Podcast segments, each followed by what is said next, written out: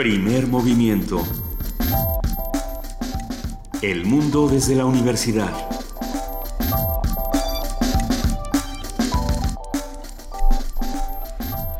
Buenos días, miércoles 28 de marzo, último día de laboral en esta semana mayor en, en México. Eh, estamos ya en la cabina de Radio UNAM en primer movimiento. Juan Inés de esa, buenos días. ¿Cómo están? Buenos días.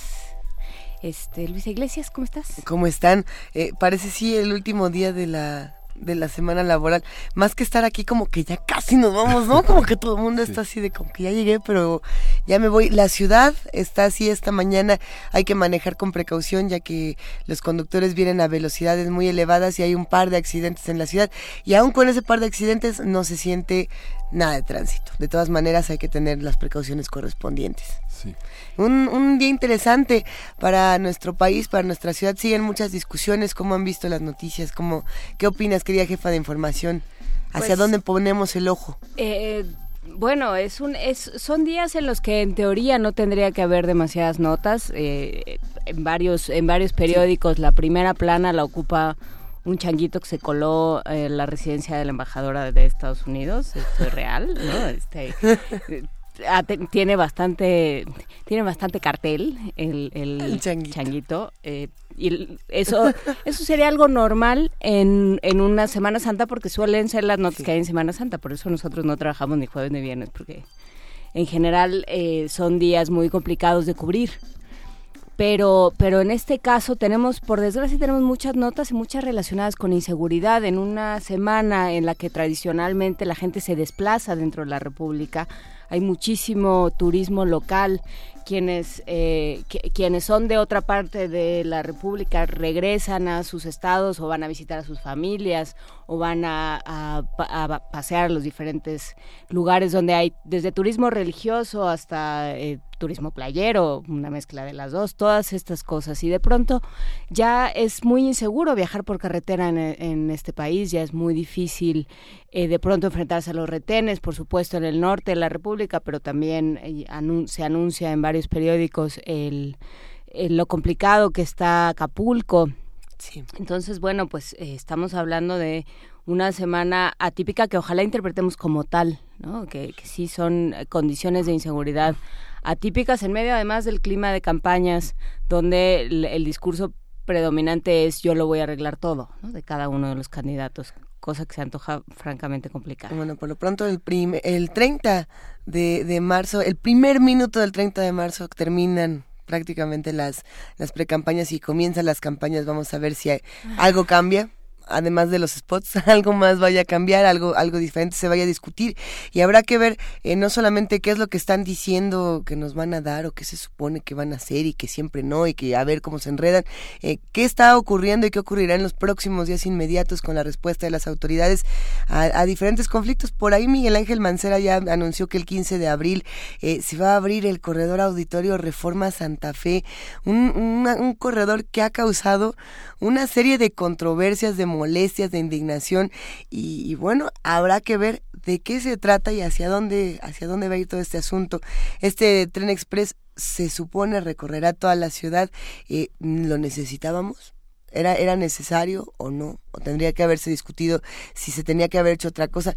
No lo sé, no sé cuáles sean las urgencias de esta ciudad. Habrá que seguirlo discutiendo, Miguel Ángel. Sí, Mancera también en el Universal. Hoy este, hay dos notas interesantes porque Mancera se perfila como el fiscal es- especial, el fiscal de la nación y eh, porque se va con las manos limpias. ¿Será suficiente tener las manos limpias o la manera de gobernar? ¿Realmente Eh, se ¿se va con las manos Él limpias? dice, él dice. Es ¿no? que... Él dice.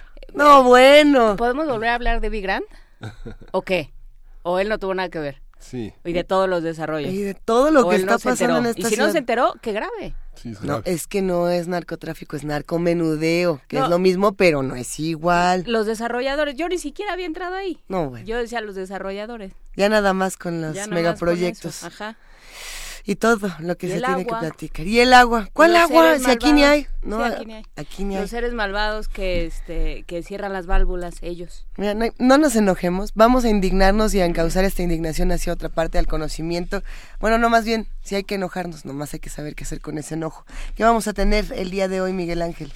Vamos a abrir con la presencia de Bosques con Gente, un proyecto del que nos van a hablar Gonzalo Chapela y Mendoza, que coordina la red, la, coordinador de políticas públicas de la Red Mexicana de Organizaciones Campesinas y Forestales, y Roberto Campos Hernández, que integra la mesa directiva Red Indígena de Turismo México.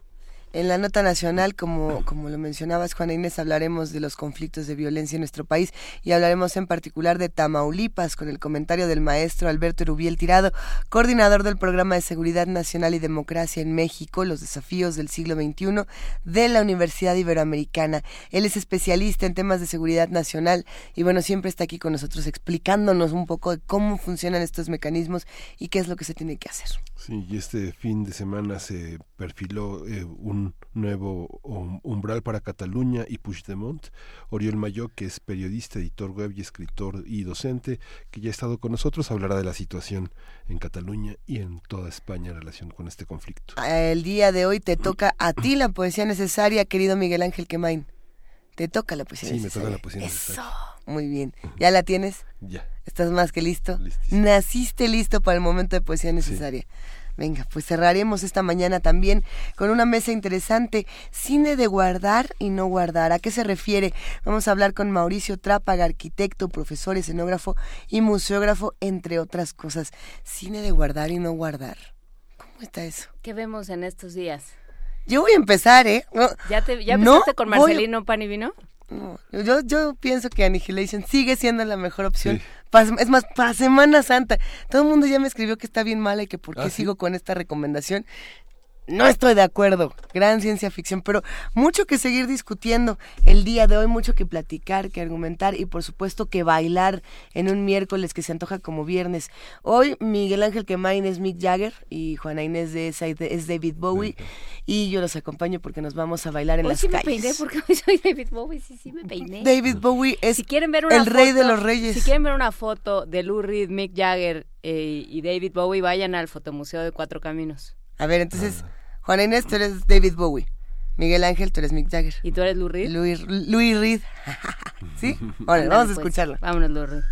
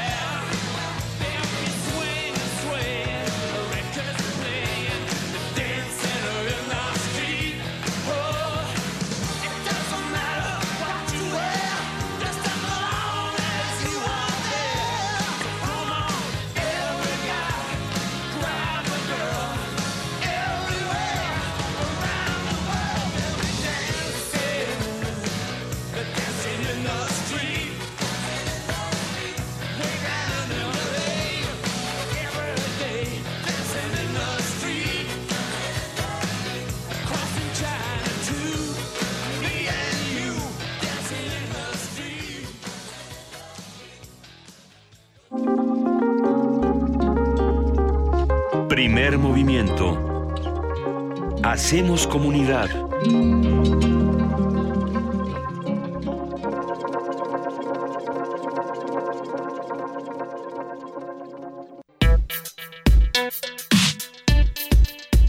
Miércoles de Héroes y Villanos. Bosques con gente, bosques para siempre, es una campaña en la que organizaciones indígenas y campesinas con trayectoria en el sector forestal presentan propuestas para el rescate de los bosques y la reactivación del sector forestal. Esta campaña está especialmente dirigida a los candidatos presidenciales, al Congreso y a los diferentes partidos políticos, como un llamado para asegurar la provisión de servicios ambientales y contribuir a que México sea una nación más próspera, más justa y que viva en paz. La red MOCAF, Red Mexicana de Organizaciones Campesinas Forestales, la Red Indígena de Turismo de México, RITA, y otras 40 organizaciones más que buscan, bueno, busca, buscan que dichas propuestas se analicen, discutan y se enriquezcan para que eventualmente se conviertan en política pública. Algo que estábamos discutiendo eh, también justamente con esta, con esta publicación, con la agenda de diversidad. Exactamente, interesantísimo el tema. Conversaremos sobre los bosques, la importancia de conservarlos y la incidencia de los humanos en el bienestar de ellos. Está con nosotros Gonzalo Chapela Mendoza, Chapela y Mendoza, coordinador de políticas públicas de la Red Mexicana de Organizaciones Campesinas Forestales. Bienvenido. Gracias, buenos días. Y también nos acompaña Roberto Campos Hernández, integrante de la mesa directiva de la Red Indígena de Turismo México. Sí, buenos días. A ver, ¿qué entendemos por eh, bosques con gente, Roberto? Bueno, este, esta es una iniciativa que se está impulsando, como se acaba de, comentar, eh, donde queremos poner de relieve ¿no? la importancia de los bosques, la importancia de toda la biodiversidad. Esta, pues, esta iniciativa está eh, eh, está impulsada por 42 um, organizaciones, entre ellas, por ejemplo, se acaba de comentar la Remocaf, Red Indígena, pero hay muchas más, ¿no? Eh, cada una de estas organizaciones pues tiene una trayectoria de trabajo, de lucha, ¿no? Siendo para mí eh, Remocaf pues es de las más importantes, ¿no? En este ámbito. Eh, Gonzalo Chapela. Bueno, hace un momento estábamos comentando que, según algunos, la gente es depredadora, pero según nuestra experiencia también, la gente es la única que puede cuidar sus bosques, cuando son suyos y cuando les reportan utilidades. Las vacas no se van a extinguir, siempre que, que, una vaca da leche la gente la cuida. Y lo mismo pasa con, con los bosques. Entonces, el planteamiento de la campaña es que es por los bosques, pero por la gente que vive allí para que los bosques puedan estar bien. ¿Cómo es la convivencia de las personas con los bosques? ¿O cómo tendría que ser quizá esta sana convivencia? Nos referimos, por ejemplo, a los productores que, que están ahí, a, las personas que se dedican a, resguardar estos espacios, o de quién estamos hablando, quiénes son los que están cerca de los bosques. Quisiera eh, hablar un poquito de la red indígena, ¿no?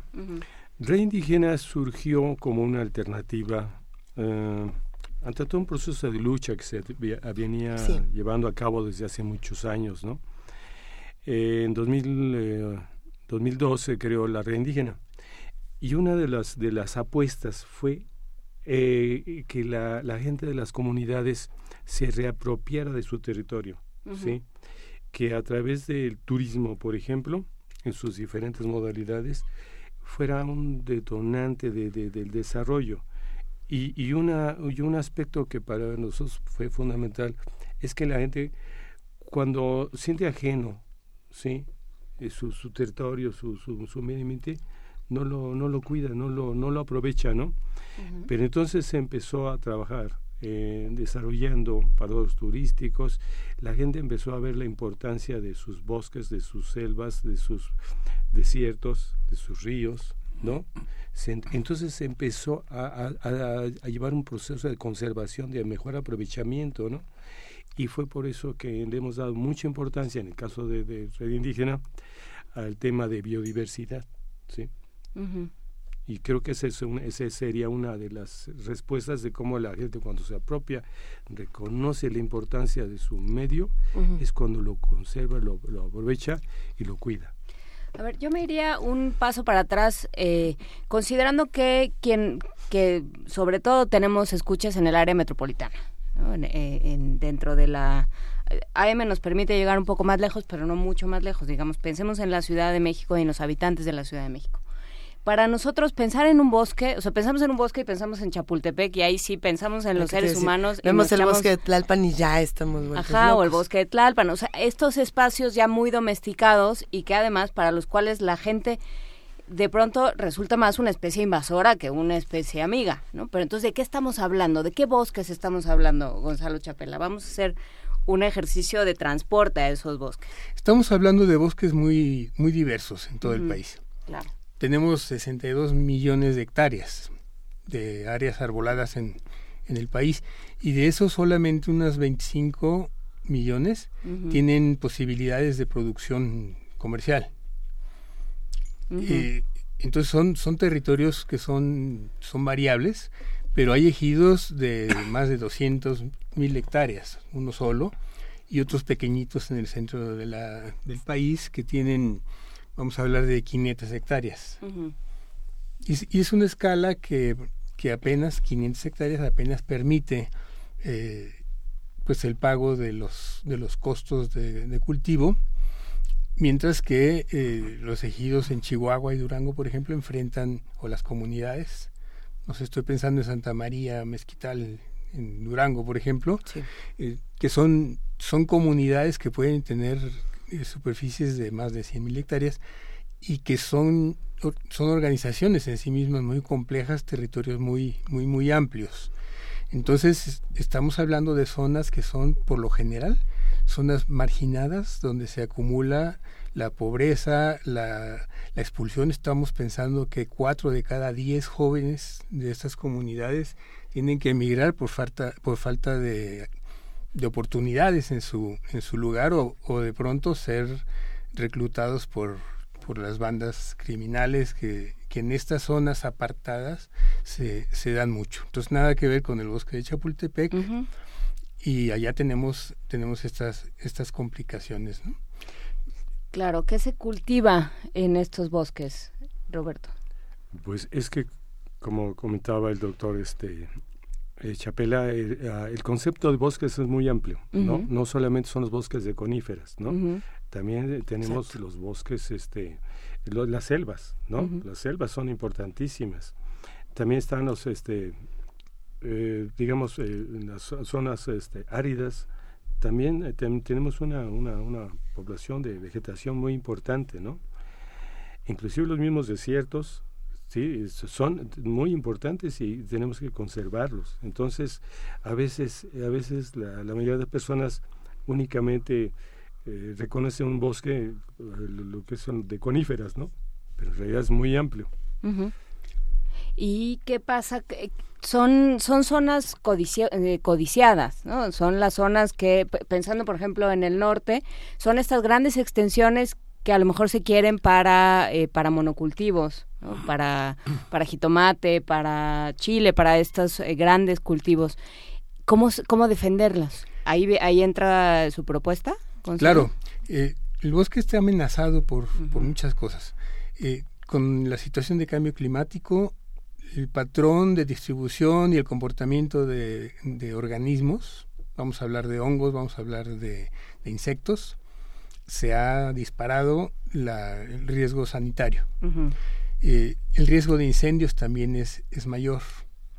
Si no se atienden y se previenen estos, estos daños y también el clandestinaje. Eh, decía hace un momento que son zonas también donde se concentra mucho la actividad criminal. De manera dispareja igual, pero, pero se concentra mucho. Entonces, el que el que haya un negocio de las, de las comunidades hace que, la, que, se hagan los trabajos de prevención de incendios, de, combate cuando se llegan a presentar, de, de, manejo de las plagas y sobre todo de cuidado de que no se roben la madera y, y, se, la, y se la lleven.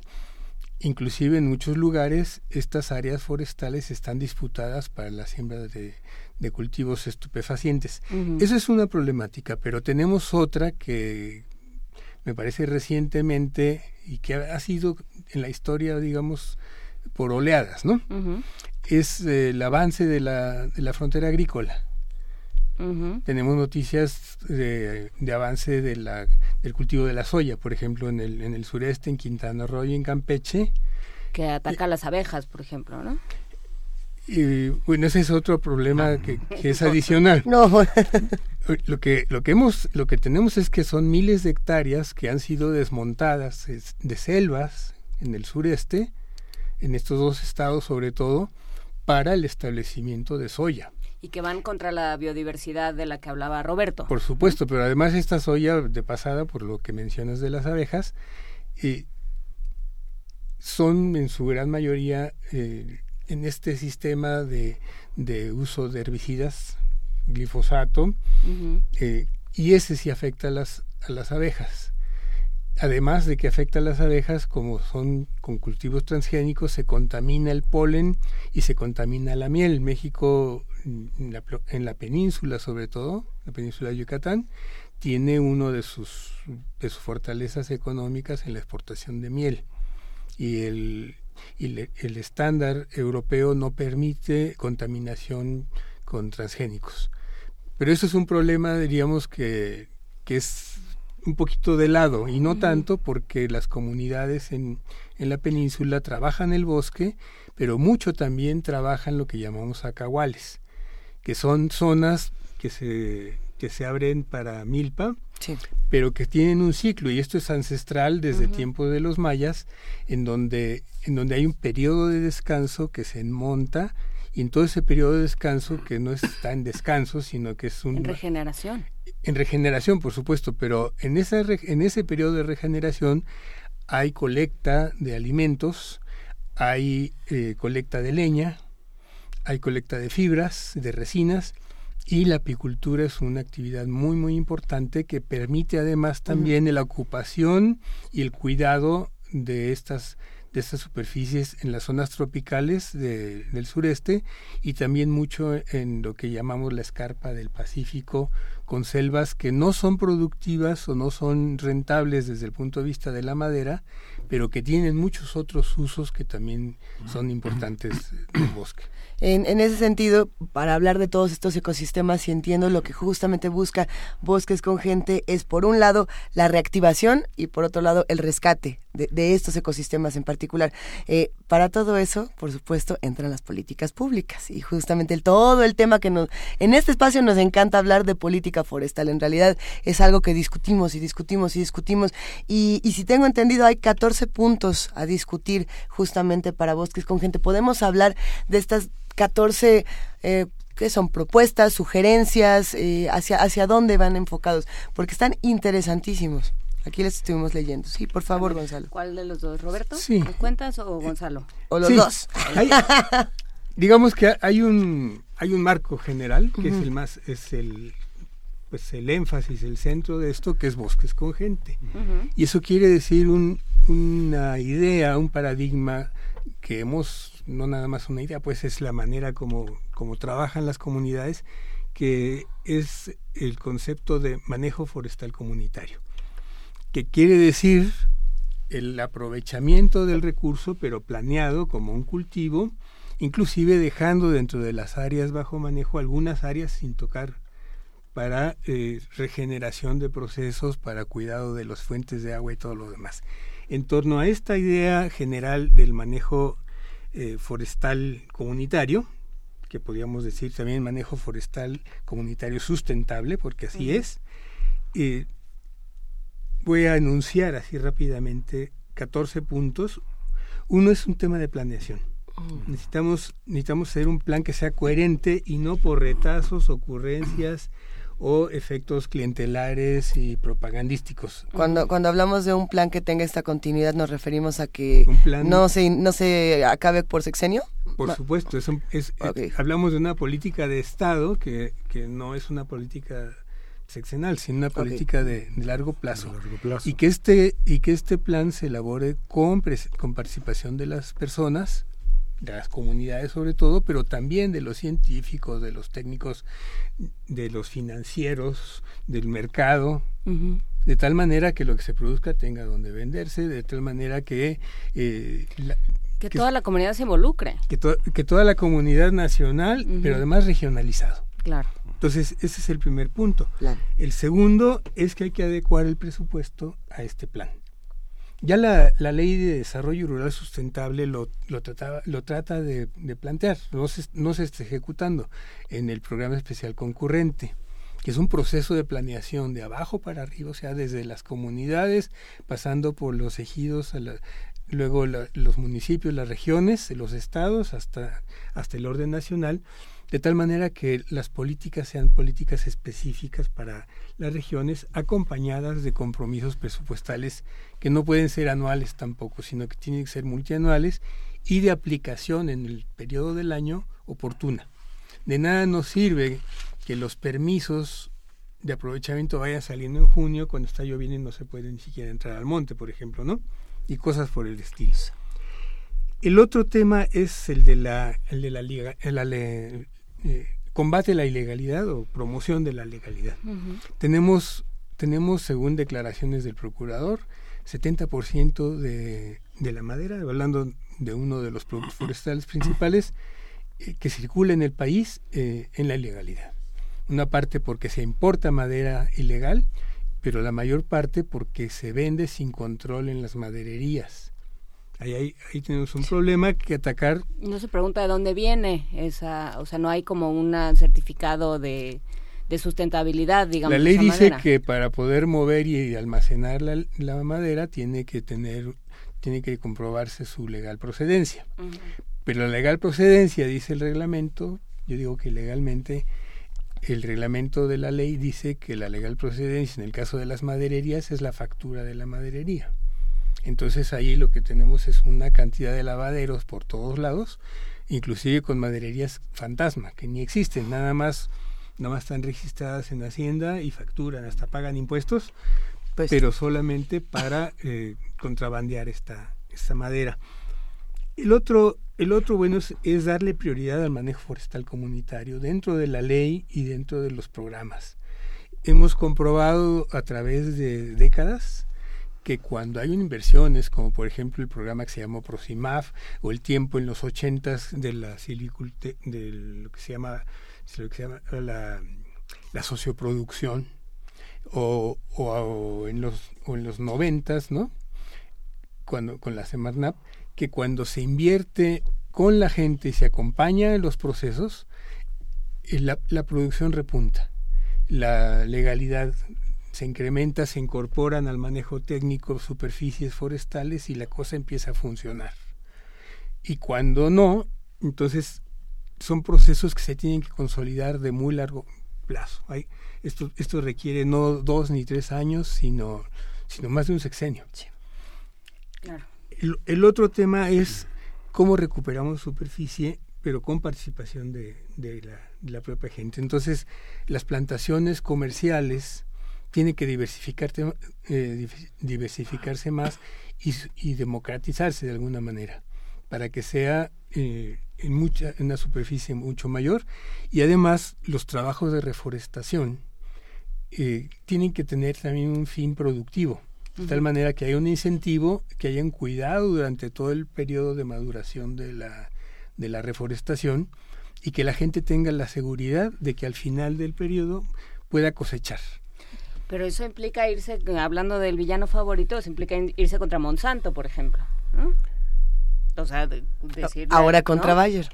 Bueno, ahora contra Bayer pero, pero esos espacios no están tomados por los grandes productores, por las transnacionales, o cuál, o a qué se refieren con esos espacios. Hay, hay lugares de, de ganadería, de caña de azúcar, que el mm. precio ya tiene, la industria tiene sus, sus problemas, etcétera, que van dejando espacios para, para poder reforestar y para poder recuperar con plantaciones de utilidad comercial en diferentes partes. O sea, vamos a decir, hay competencia, pero cabemos, cabemos todos. Pero a lo mejor sería bueno terminar la lista rápida.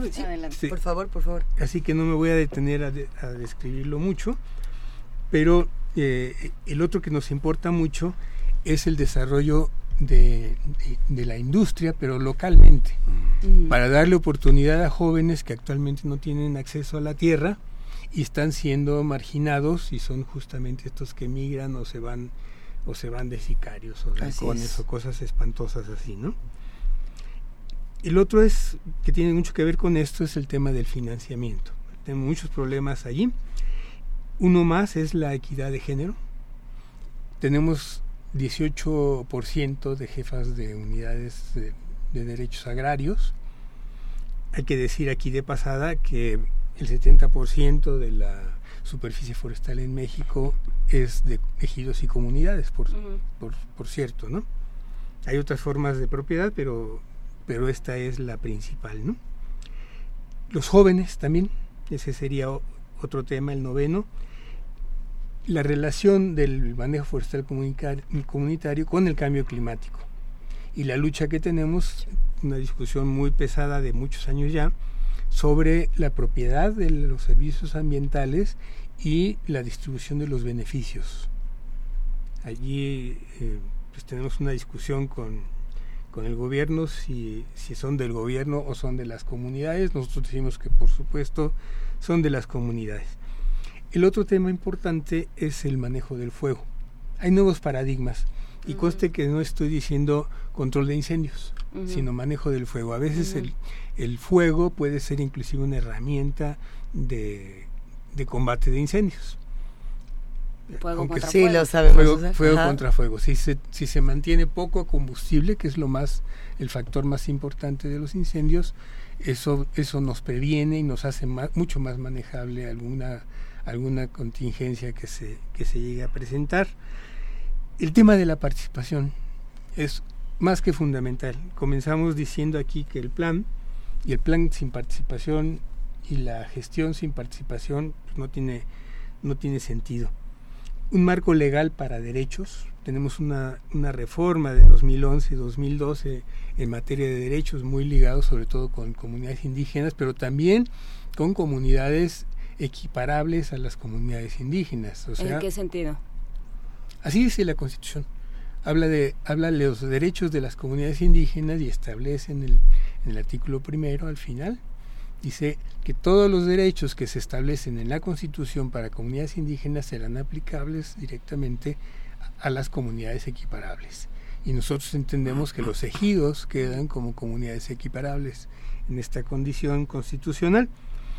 Y, eh, y el otro tema son las, las salvaguardas. Sí, toda esta cuestión de derechos se puede enunciar muy bonito, pero si no hay instrumentos que le den dientes al marco legal que da esos derechos, pues es un derecho que queda en el papel. Y eso es la Profepa.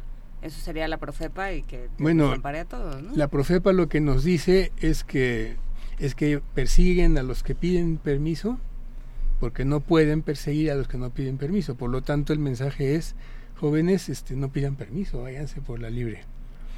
Y tenemos aquí el otro dato de que en México hay 6 millones y medio de hectáreas bajo manejo, de los cuales un poco más de un millón están con certificación de buen manejo.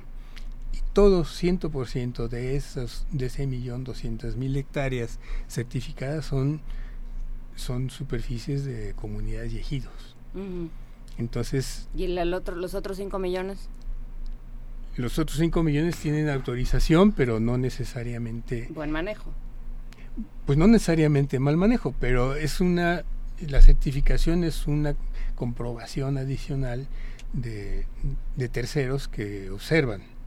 Y en realidad no deberíamos necesitar en México la certificación, porque tenemos tenemos un régimen de control con planes de manejo que tienen que ser autorizados y hay una serie de normas oficiales mexicanas para cómo se hacen los planes de manejo y cómo se mitigan los impactos sobre cuencas, suelos y aguas y sobre flora y fauna.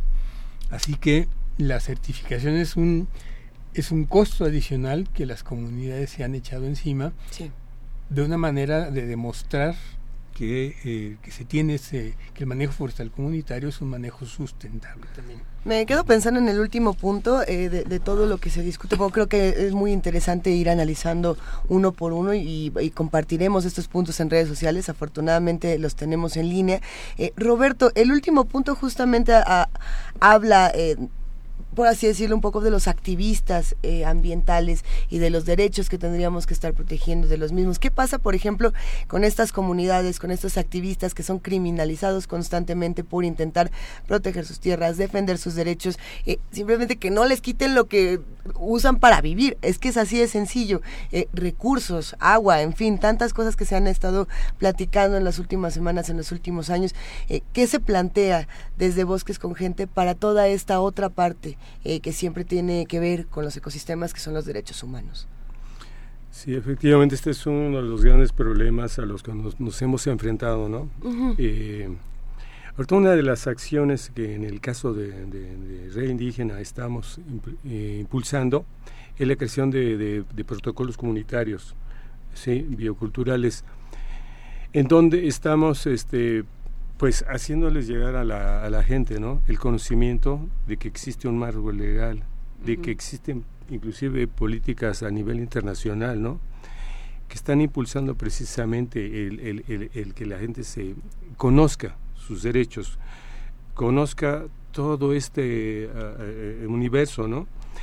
de aspectos y entonces hacerlos que mm, por un lado estén protegiendo pero que se, que se, que se armen también con todo este con todos estos acuerdos a nivel en, desde el, desde lo local lo estatal lo federal lo, en el ámbito internacional tenemos ya herramientas ¿no? que nos, nos permiten desenvolvernos nos permiten este defendernos no pero a veces no se conoce entonces, eso es ahorita lo que estamos trabajando intensamente con las comunidades para que ellos puedan desenvolverse, pero con conocimiento de causa. Ese es entre otros. Hay un, eh, un término fundamental que, eh, que lanzaste tú, Gonzalo, que es productividad, ¿no? que es eh, como el, el gran el gran problema, ¿no? O sea, si tú piensas, hemos hablado aquí muchísimo de la milpa, ¿no? Que también yo creo que forma parte de estos ecosistemas de los que estamos hablando, de, eh, de los humedales, ¿no? De, de las diferentes formas en las que están amenazados estos espacios porque no entran dentro de, de este paradigma de productividad, digamos, algo tan, eh, tan biodiverso, pues te cuesta mucho trabajo hacerlo productivo, ¿no? Y sin embargo, que, hacen las milpas y los bosques y los humedales, sino producir todo el tiempo, ¿no?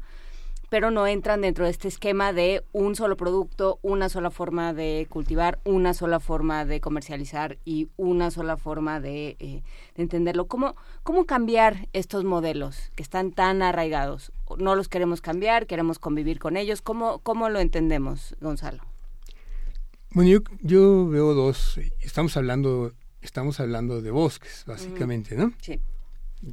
Si lo vemos en el campo en general, pues es otra perspectiva. Pero, pero hablando de bosques en particular, eh, yo creo que México tiene un potencial desaprovechado de, productividad.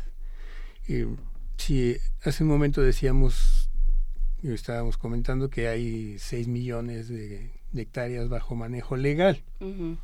Y y en total 21 bajo manejo o 21 con, con potencial económico, comercial. Mm.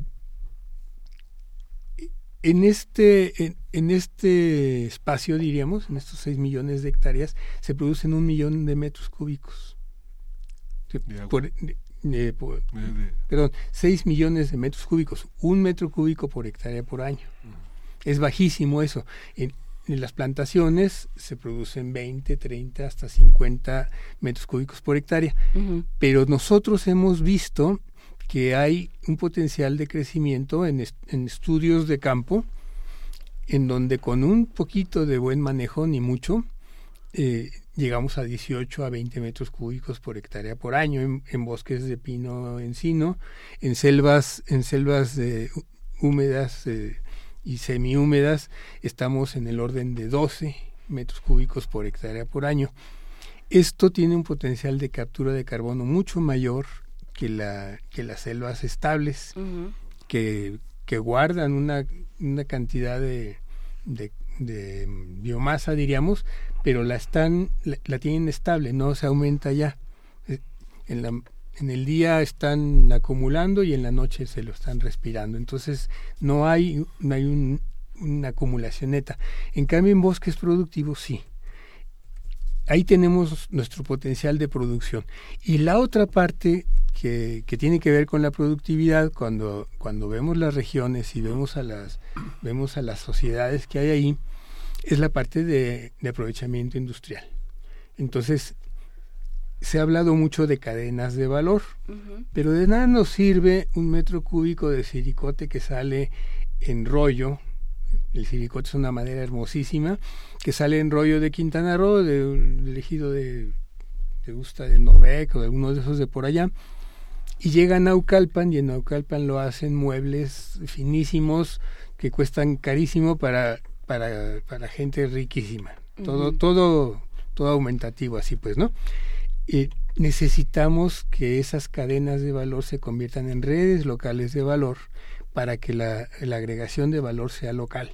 Sí, que no ganes tú tres, o el, productor o, el, o quien, lo, quien está cuidando sus árboles gane tres y el que vende el, el, el, producto final, el mueble, gane tres mil. Sí, así que tenemos, así que tenemos una producción primaria, o sea, de montes eh, desperdiciada, eh, una cadena de abastecimiento cara, costosísima. Hay lugares donde más del 70% del costo de producción es por transporte vamos a hablar de Durango, por ejemplo, tiene, tiene que transportarse 200 kilómetros de brecha. O sea, un, solo viaje de camión pues dura varios días en llegar a su destino. En cambio, si se... y la mitad de lo que lleva aproximadamente es acerrín. Mm. En cambio, si se, si se transforma, si se industrializa de manera local, estamos transportando productos de mucho mayor valor agregado, la propia industria genera una atracción en las regiones que facilita la pavimentación de los caminos, el establecimiento de, servicios, de escuelas, de hospitales, de servicios de, comida, de todo eso, que puede hacer que, las, que, que se detonen procesos de desarrollo económico local importantes. Eh, las áreas forestales, a pesar de estar aisladas, con electrificación, con acceso a Internet y cosas así, pueden ser lugares de, de, otras actividades económicas de producción y de servicios. Entonces, cuando hablamos de producción, estamos hablando de desarrollo de los territorios, no solamente de los bosques en sí mismos, sino de las oportunidades que hay eh, a nivel de un desarrollo integrado de los, de los territorios rurales. ¿Cómo convive esta parte los, lo indígena con lo campesino, que son completamente distintos en cuanto a productividad, manejo de la tierra, manejo del ecosistema? ¿Cómo conviven estas redes de apropiación de la tierra con, con los observadores internacionales eh, de comercio, de alimentación y de protección ambiental? cómo conviven con la creación de zonas este, protegidas en torno a la creación de ecosistemas de investigación y desarrollo y como reserva del agua. Hay, una, hay un vínculo en todo esto. ¿Qué significa esto en relación a la gente, a la habitabilidad del bosque? Bueno, eh, está reconocido que la gente de, campesina, la gente indígena, es la que más ha conservado, ¿no? Tiene un, un trabajo impresionante de conservación, ¿no? Eh, uno de los aspectos que en cambio es, preocupante es la que no hay un, un aprovechamiento, no hay un, desarrollo de las comunidades a partir de todo su, su potencial, de todo su patrimonio, ¿no? Pero tenemos ejemplos muy interesantes, por ejemplo, el caso de San Juan Nuevo, ¿no? Eh, algunas comunidades, por ejemplo, de la Sierra Norte de, de Oaxaca, donde se han desarrollado empresas eh, que han detonado eh, toda esa cadena de, valor. Entonces, eh, esos son de los, de los ejemplos que, que creemos que son este, como ejemplos a, reproducir en otras comunidades, ¿no? Sí, ese sería grandes rasgos lo que pudiera decir al respecto. Vamos con algunas reflexiones finales y con las invitaciones para acercarnos a todo lo que están haciendo con Bosques, con gente, Bosques para siempre. Eh, antes de, pasar a estas reflexiones, queremos compartir con ustedes la liga para que se sumen, para que lean un poco más de estas propuestas, que es bosquescongente.org. Ahí pueden encontrar las 14 propuestas. Por ahí nos están escribiendo y decían, es que, ¿por qué quieren hablar de igualdad de género y, y, bosques, cómo entra esto en la discusión. Consúltenlo, está interesantísimo justo el porcentaje de mujeres propietarias, eh, las que son propietarias y no pueden registrarse como propietarias por distintas razones. Ese ya será otro tema de, de, de otra semana, porque nos echaríamos como dos horas más y la conversación ha estado verdaderamente rica y muy llena de información. ¿Con qué nos quedamos? ¿Qué visitamos? ¿Qué consultamos, Gonzalo? Nos quedamos con que vienen las campañas, las elecciones y y que las plataformas de los partidos, las hemos estado viendo, y todas hablan de puras generalidades. Porque a nadie le importa. Entonces, porque no se han dado cuenta de lo que hay. De la manera más constructiva, respetuosa, proactiva y lo que quieran, pues tenemos una agenda, tenemos más de 40 años de experiencia con, con, esta, con esta forma de trabajar en las comunidades y queremos compartirla y queremos verla eh, convertida en política pública. Y el día 3, que es martes, eh, posiblemente eh, en la Cámara de Senadores nos quieran dar una sorpresa a los señores senadores o ciertos senadores y como sucedió con la ley de biodiversidad hace unas semanas, lo hagan con la ley de desarrollo rural, desarrollo forestal sustentable que, que no nos satisface todavía. Hay cosas que estamos perdiendo la oportunidad de poner y hay cosas que son inaceptables.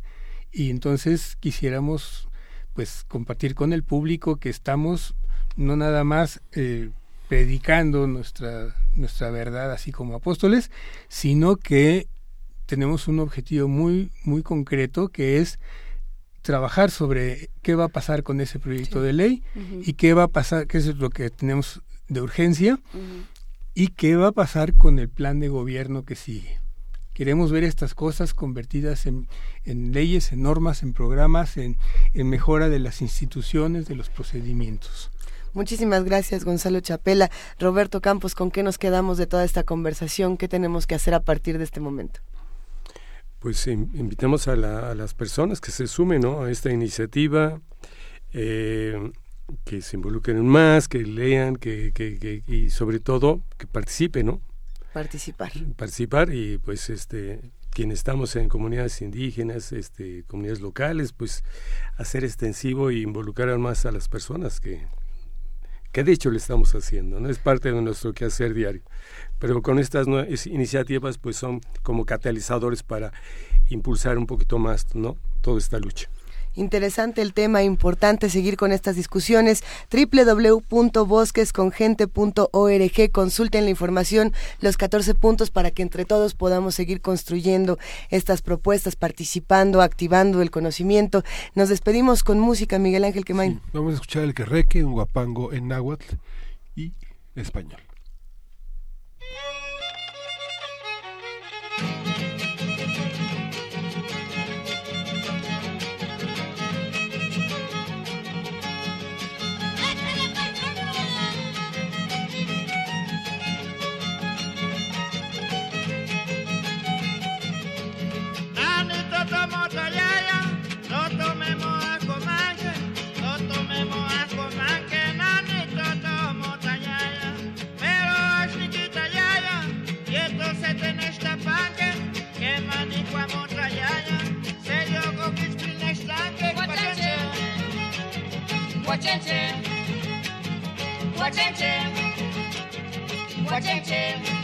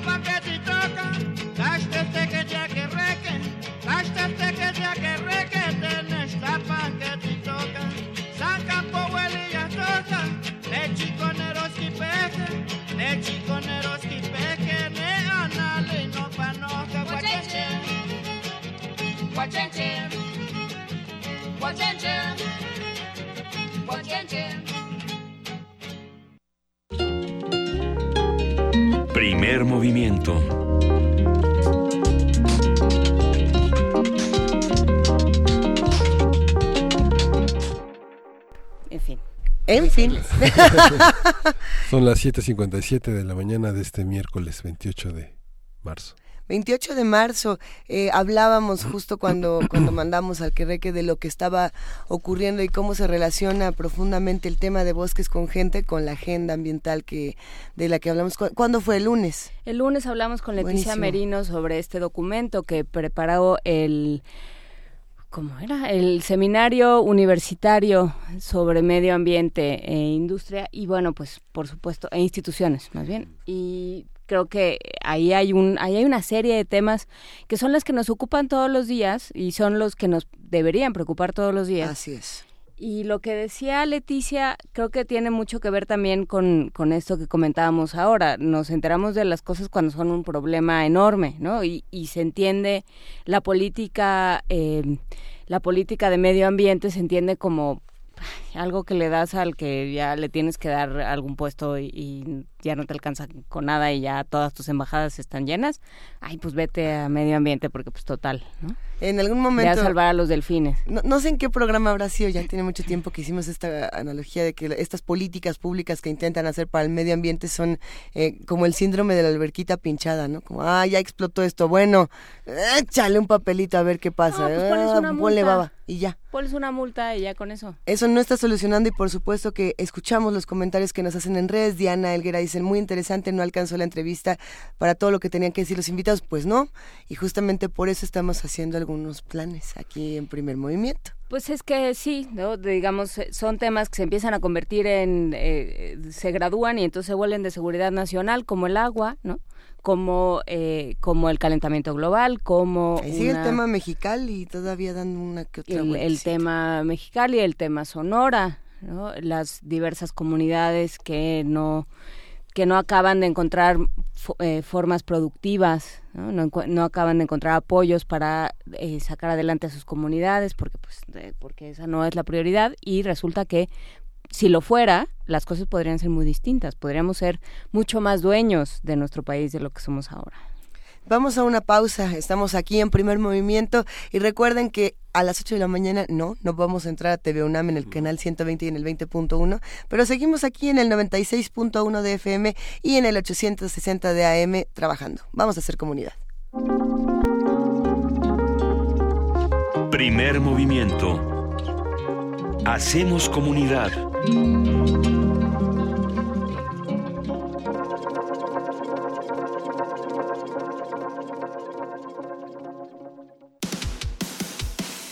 Dejar huella en cada aula de la UNAM es un deber de un verdadero Puma. Deja tu huella y apoya Fundación UNAM a de cara a miles de universitarios. Súmate 5340-0904 o en www.funam.mx. Contigo hacemos posible lo imposible. Hola, soy Jackie Nava, ex campeona mundial de boxeo. Creo que en la política y en el deporte uno debe de jugar limpio, sin trampas. Los del PRI repiten y repiten por todos los medios las mismas falsas noticias contra el del PAN. Son golpes bajos, no dejes que te engañen. Solo buscan dañar a un joven brillante y honesto en el que muchos creemos. Yo como tú creo que México merece un cambio joven y valiente. Partido Acción Nacional. Yo sí quiero un México sin influyentismo, sin corrupción y sin impunidad. Donde se genere riqueza, haya trabajo y prosperidad para todos. Lo quiero yo. Lo queremos todos. Y es el proyecto de nación por el que un equipo de ciudadanos libres, empresarios, académicos, intelectuales y todo el equipo de Morena ya estamos trabajando. Juntos haremos historia. Morena, la esperanza de México. Juntos haremos historia. Y noticias de último momento, ha descubierto que a los mexicanos nos ataca una epidemia silenciosa desde hace décadas. Expertos advierten que esta patología confunde la mente, Se ha demostrado que los mexicanos padecemos un fuerte caso de desinformación. Sus síntomas van desde difundir noticias falsas hasta creer cualquier cosa que aparece en Internet. Afortunadamente la cura está en ti. El voto informado es el antídoto para rescatar nuestra democracia. Por eso, duda, cuestiona, infórmate, verifica. Con participación todo funciona. Instituto Electoral Ciudad de México. Ballets de todos los tiempos. Música medieval, barroca, moderna. Los sonidos que hacen mover al cuerpo en un solo programa. Diáspora de la danza. Lunes a viernes a las 6.40 de la mañana y su retransmisión a las 3 de la tarde. Por el 96.1 de FM. Radio UNAM. El padrón electoral del Instituto Nacional Electoral es una de las bases de datos más seguras del mundo. Para mantener su actualización y consistencia, una persona del INE perfectamente identificada podría visitarte en tu domicilio. Recíbela para verificar y confirmar que tus datos correspondan con los que se tienen registrados en el padrón electoral. En 2018 tomaremos decisiones muy importantes y nos aseguramos de contar con todo para tener unas elecciones limpias, justas y transparentes. Instituto Nacional Electoral, INE. La mafia del poder es una basura, es una planadora que quiere aplastarnos. Descuídate un instante, uno solo, y estos desgraciados te aplastan. Te aplastan con sus abusos, sus robos, su corrupción y la inseguridad. Te aplastan con sus brutales aumentos a la gasolina, al gas, a la luz, a los medicamentos y al costo de la vida. Si quieres un cambio verdadero en tu vida, súmate al Partido del Trabajo.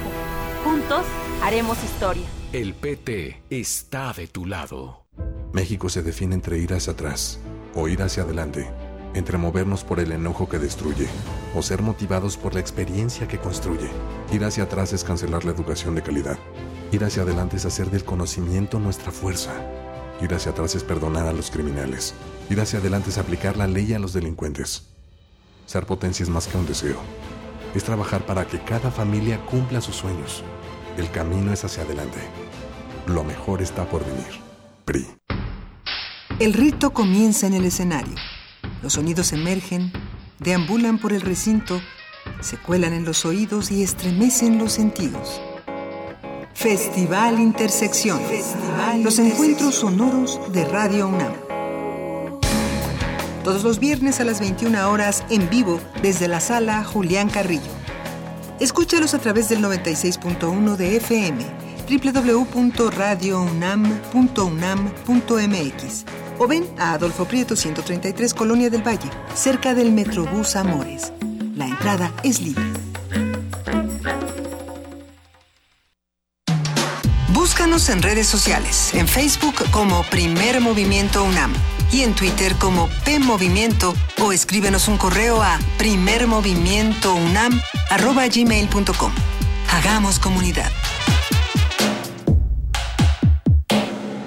Y en este momento son las 9 de la mañana. No, uy, otra vez. A ver. Otra vez. Ayer dije que eran las 7 cuando eran las 9. Quería regresar en el tiempo. 4, 3, 2. Son las 8 de la mañana con 5 minutos aquí en primer movimiento. En esta segunda hora donde aprovechamos, por supuesto, para saludar a todos los que hacen comunidad con nosotros. Un gran abrazo para Javier Ramírez Amaro.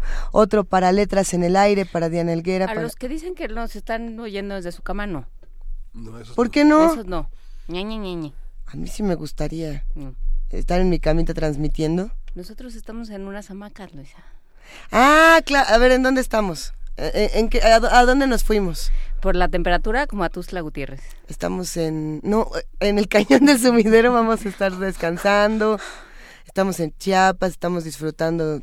¿Qué, qué nos estábamos tomando? Agua. Un agua gigantesca, fresca. Sí, porque sí. para Sotol es un poco temprano, ¿no? Sí. Tascalate, ¿no? a mí me gustaba. Ay, ya, ya no vamos a empezar a hablar de esas cosas. Saludamos, por supuesto, a, a nuestros queridos amigos R. Guillermo también le mandamos un abrazo. A Flechador del Sol, que desde muy temprano ya nos estaba escuchando. A Rosario Martínez, a Ciudadano Cero. A Fernando Sansores, a George, eh, a Ingenia Soluciones. Gracias a todos los que nos escriben y nos mandan mensajes. Eh, sí, son temas complejos, sobre todo cuando hablamos de políticas públicas de las que no estamos acostumbrados a, a conversar, ¿no? Todo este tema de, del medio ambiente, de las políticas forestales. no se discute hasta que ya, como lo decíamos antes de irnos a la pausa, hasta que ya explotó todo el asunto. Eh, no solamente se discute por el tema del agua, no solamente lo discutimos por el tema de las mineras, por supuesto que hay muchos otros asuntos urgentes, el tema de género, el tema de los jóvenes, qué importante discutir a los jóvenes y el campo, Miguel Ángel. Sí, justamente, y bueno, ahora sí van a ser más concretas las propuestas, esperamos, de los candidatos en este 30 de marzo y que han postergado a la mayoría de los candidatos para iniciar el próximo domingo. Bueno, ¿qué no han postergado los candidatos? Van a terminar su asueto, ¿no? Yo creo que sí, pasándosela bien. Bueno, hay que ver qué va a pasar con todas estas cosas. Estemos atentos y aunque estemos de vacaciones, pues será buena idea echar un ojo a los periódicos, estar, estar leyendo un poquito de lo que ocurre y regresar para seguir aquí en primer movimiento. ¿Qué vamos, ¿A dónde nos vamos? Nos vamos directo a nuestra nota nacional. Venga. Nota nacional. La madrugada del domingo pasado una familia fue abatida desde un helicóptero por elementos de la Secretaría de Marina durante un operativo de ataque a un grupo armado que había sorprendido tres veces a miembros de la Armada en Nuevo Laredo, Tamaulipas. Las víctimas fueron alcanzadas mientras circulaban por la carretera a Piedras Negras, Coahuila, en dirección a su casa.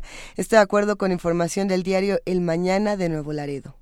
Ante los sucesos de violencia y actos delictivos que se han registrado en los últimos días en los municipios de Nuevo Laredo y Reynosa, Tamaulipas, el gobernador de la entidad, Francisco García Cabeza de Vaca, afirmó que tienen el equipo y recurso humano preparado para responder a los delincuentes. Se han entregado 20 unidades, patrullas y tres unidades tácticas denominadas Zambas para fortalecer a la Policía Estatal en su tarea por devolver la paz y tranquilidad al Estado. A partir de lo sucedido recientemente en Tamaulipas vamos a hablar sobre la frecuencia con la que suceden estos episodios, los responsables y los actores. Nos acompaña el maestro Alberto Erubiel Tirado, coordinador del programa Seguridad Nacional y Democracia en México, los desafíos del siglo XXI de la Universidad Iberoamericana, Campus Ciudad de México, y él es especialista en temas de seguridad nacional y colaborador habitual del primer movimiento. Buenos días, Erubiel. Buenos días, Miguel Ángel. Eh, buenos días, Juana Inés. Y buenos días, eh, Luisa. El Erubiel que sí nos cae bien. Eh, queridísimo Erubiel Tirado, cuéntanos qué fue lo que pasó en Tamaulipas y por qué es tan importante discutirlo. No es un caso aislado, eso es algo importantísimo.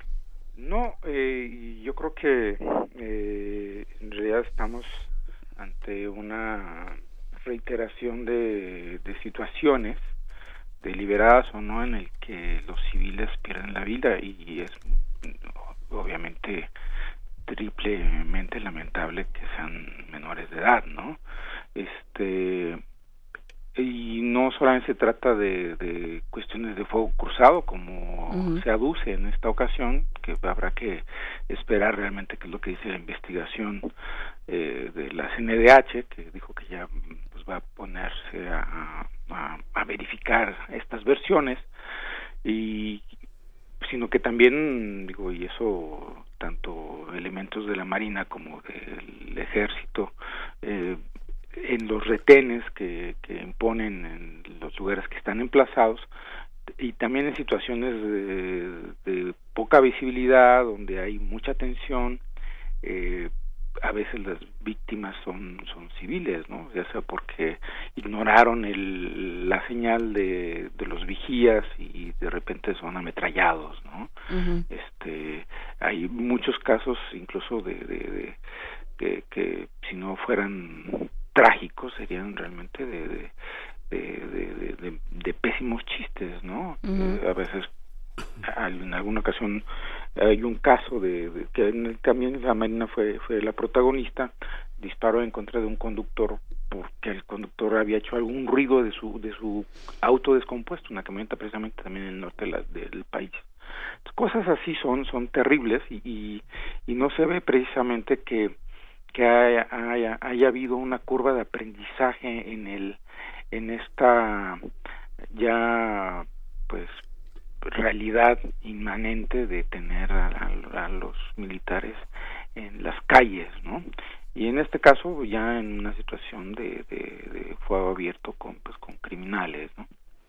Sí, hay eh, unas declaraciones. Eh, Antonio Quijano, nuestro jefe de noticias, nos hace favor de, enviarnos unas declaraciones de Juan Velázquez, el asesor jurídico y dice, qué barbaridad, lo único que quieren es, eh, es buscar una indemnización y por eso dicen que les disparó la Marina. Pues eh, sí, la verdad, es, y es un defensor oficioso de políticos y ahora de las Fuerzas Armadas. el, el punto aquí es que de entrada es la parte interesada, en este caso los, los responsables de, eh, o a los que se señala en un principio como responsables de haber abatido esta familia, en este caso eh, la Marina, los que se están deslindando, ¿no?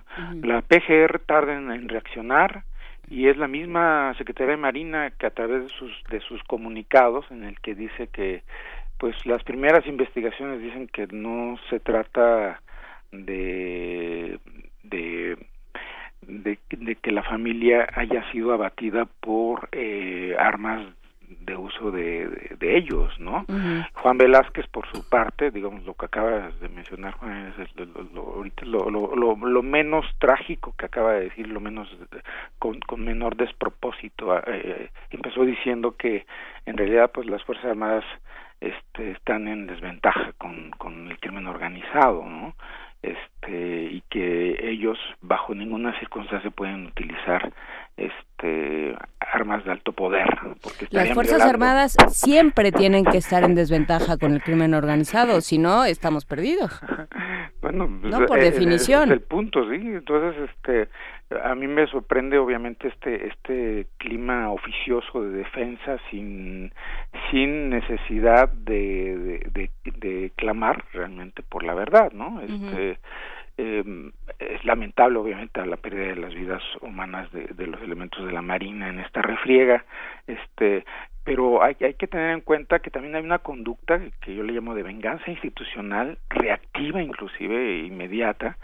Cada vez que por alguna razón los este, miembros del ejército o la marina son atacados por por, por el crimen organizado en, en alguna zona del país. Inmediatamente la reacción es, es, de, de, exterminio. No, no no hay otra palabra en el que tienen es una regla pues no escrita. Eso se ve por el comportamiento lo podemos documentar a través de la frecuencia de estos casos en el que la autoridad civil eh, dice pues está bien llégale este son tuyos no y es una carta blanca para actuar eh, con todo no y, y, caiga quien caiga inclusive civiles inocentes. Ya después verán si si estaban o no vinculados o qué diablos hacía una familia en el medio de la noche o que de en fin varias cosas de este tipo este, suelen eh, refugiarse en un discurso además este pues también trágicamente eh, silenciador en el digo no no tiene mucho tiempo en el que ocurrió el caso de este helicóptero del ejército que aplasta a una familia en Oaxaca, ¿no? Y, y, el, y el secretario de la defensa simplemente dice, pues sí, lo sentimos mucho, este, eh, se va a investigar y, asumimos la responsabilidad, pero pues, es una responsabilidad moral o simplemente de, discurso. No hay realmente un esquema de, de, de saber si se debió haber o no haber realizado este transporte a una autoridad civil, en este caso el secretario de Gobernación, quien dio la orden de haber aterrizado en un lugar donde técnicamente no era posible aterrizar y además este aplastando una familia, este ahí sí no no cuestionan si se les va a indemnizar o no. O sea estas cuestiones no son eh, ventiladas públicamente y mucho menos cuestionadas. O cuando son cuestionadas pues resulta que pues aquellos que más o menos podemos eh, plantear cómo podrían hacerse las cosas eh, con los parámetros de algunas prácticas que se tienen a nivel comparado en el plano internacional, pues resulta que pues somos somos malos mexicanos y no queremos al ejército, ¿no? O a la o a la marina, cuando en realidad lo único que deseamos es que todo se haga como tiene que ser. El escándalo de Juan Velázquez es que dice textualmente que se ha convertido en un negocio para las para las víctimas, ¿no? Las indemnizaciones millonarias del Estado. Pues, eh, pues suponiendo sin conceder que es así, es mucho más negocio una situación de inseguridad para las Fuerzas Armadas. La misma Marina acaba de adquirir misiles. este y el ejército que, para las víctimas que están en el paso no además eh, eh, me parece irresponsable que se trate de, de denigrar un, un débil esquema de, de, reparación de, de, estas situaciones de víctimas de la violencia que impera en el país cuando eh, en realidad no, no estamos todavía ni siquiera llegando a una curva de aprendizaje sobre el tratamiento de, de estas situaciones, ¿no? Y que nos fijemos en, en, el, en el esquema de estamos hablando que de 26 millones de pesos eh, gastados en, en, un lapso de menos de, no sé, de seis años o algo así, y si eso lo comparamos con los eh, el presupuesto y el esquema de, de pérdidas y de, y de, y de irresponsabilidades que también nos hace perder por ejemplo la falta de cuidado de, de los ductos petroleros o de, de, de hidrocarburos en el país que son instalaciones estratégicas, pues entonces este no es nada lo que está diciendo Juan Velázquez, a mí me parece irresponsable y yo diría que este pues hasta con una eh, mezquindad eh, supina, ¿no? A ver, eh, un poco de estas discusiones o de discusiones de este tipo, Erubiel, salió la, la petición de Cienfuegos de, pues entonces regulen la presencia del ejército en ámbito civil, ¿no? Sí.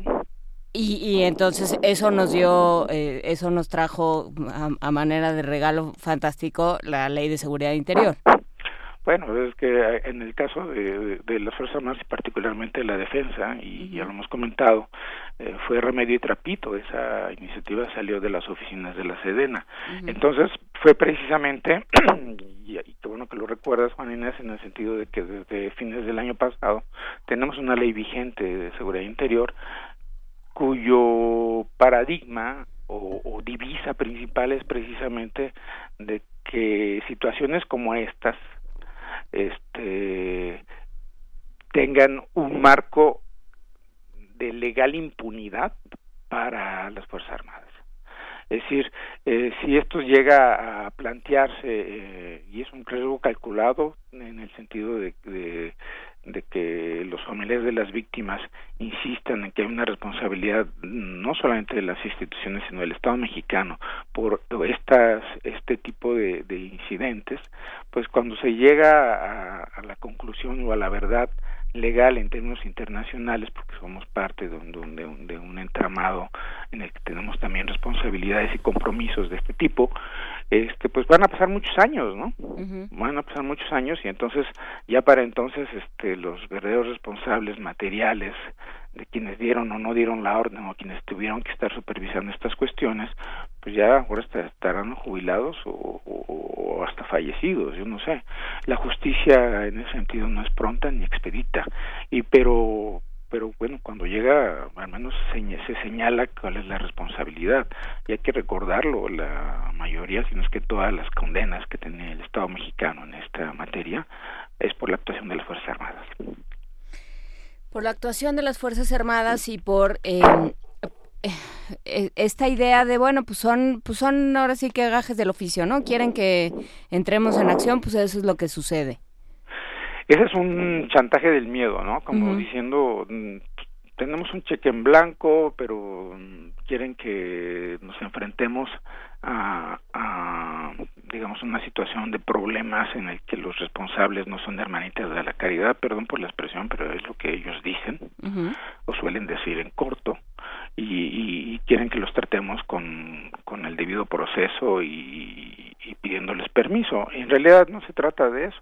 No, bueno, sí lo, se trata de eso en un, en un paradigma de derechos humanos. Pues por supuesto, pero pues, eh, y, y además este señalan la boca tanto civiles, autores civiles como militares diciendo que pues, este país en el caso de ellos es de derecho y, y se aplica puntualmente. Y aquí si me lo permites podríamos pasar porque lo han señalado en los, uh -huh. en los este en los comunicados sobre el uso de la fuerza el, el famoso protocolo de, de Marina y el Ejército en el que se dice bueno pues finalmente lo, lo, lo estamos aplicando entonces lo aplican de manera discrecional, yo diría que a, contentillo, ¿no? El mismo manual señala que que todas las acciones deberían estar videograbadas. Eh, yo no he visto realmente cuando han, han han filtrado, porque ni siquiera es porque las muestren en forma oficial, estas imágenes de sus operativos lo hacen simplemente para pues para ensalzar eh, el éxito entre comillas de sus operativos uno. Pero cuando ha habido este tipo de situaciones en el que la acción y o la, la, operación es cuestionable en términos de sus resultados por las víctimas este pues eh, y se ha exigido pues, tenemos el caso de de de Ayotzinapa o, o el de Tanguato o algunas otras cosas en las que también han, participado las Fuerzas Armadas, en Tanguato fue Policía Federal, no han mostrado estas filmaciones, ¿no? Eh, y el caso es que también el mismo protocolo eh, del uso de la fuerza para para los militares en este país señala que en caso de haber víctimas civiles como como el supuesto que estamos tratando este si hay responsabilidad, lo ponen así, para los elementos que hubiesen participado en, las acciones, eh, no se les podrá imputar más que homicidio culposo, ¿no? Es decir, nunca habrá una responsabilidad dolosa por parte de, de, los de los que intervienen en estos operativos y son miembros de las Fuerzas Armadas. Es decir, y eso es antes de la ley de seguridad interior, es decir, hay una pretensión siempre de, de, de, cubrirse, ¿no? De, de no llegar a la responsabilidad y cuando la hay, bueno, pues este, pues a ver cómo nos toca, ¿no? Ya vemos cuáles son las presiones del secretario de la Defensa, ¿no? O de la Marina, en su caso. Y los, y los enfrentamientos que desde el fin de semana se dieron con diferentes en diferentes eh, puntos, desde Piedras Negras hasta Camargo, ¿Cómo se explica ese cartel del noreste tan identificado? ¿Cómo, cómo no se puede hacer nada contra ellos? Bueno, aquí, qué bueno que lo mencionas, este Miguel Ángel, y, no solamente se trata de Tamaulipas, pues, también es un caso acabado de, de, fracaso en el control de la seguridad, eh, pero toda una franja del territorio, en este caso nacional que tú estás señalando, lo que tenemos es también una pues una um, inoperancia de la visión eh, con la que el Estado mexicano en este caso el sector de seguridad y defensa este no no ha podido eh, controlar la situación.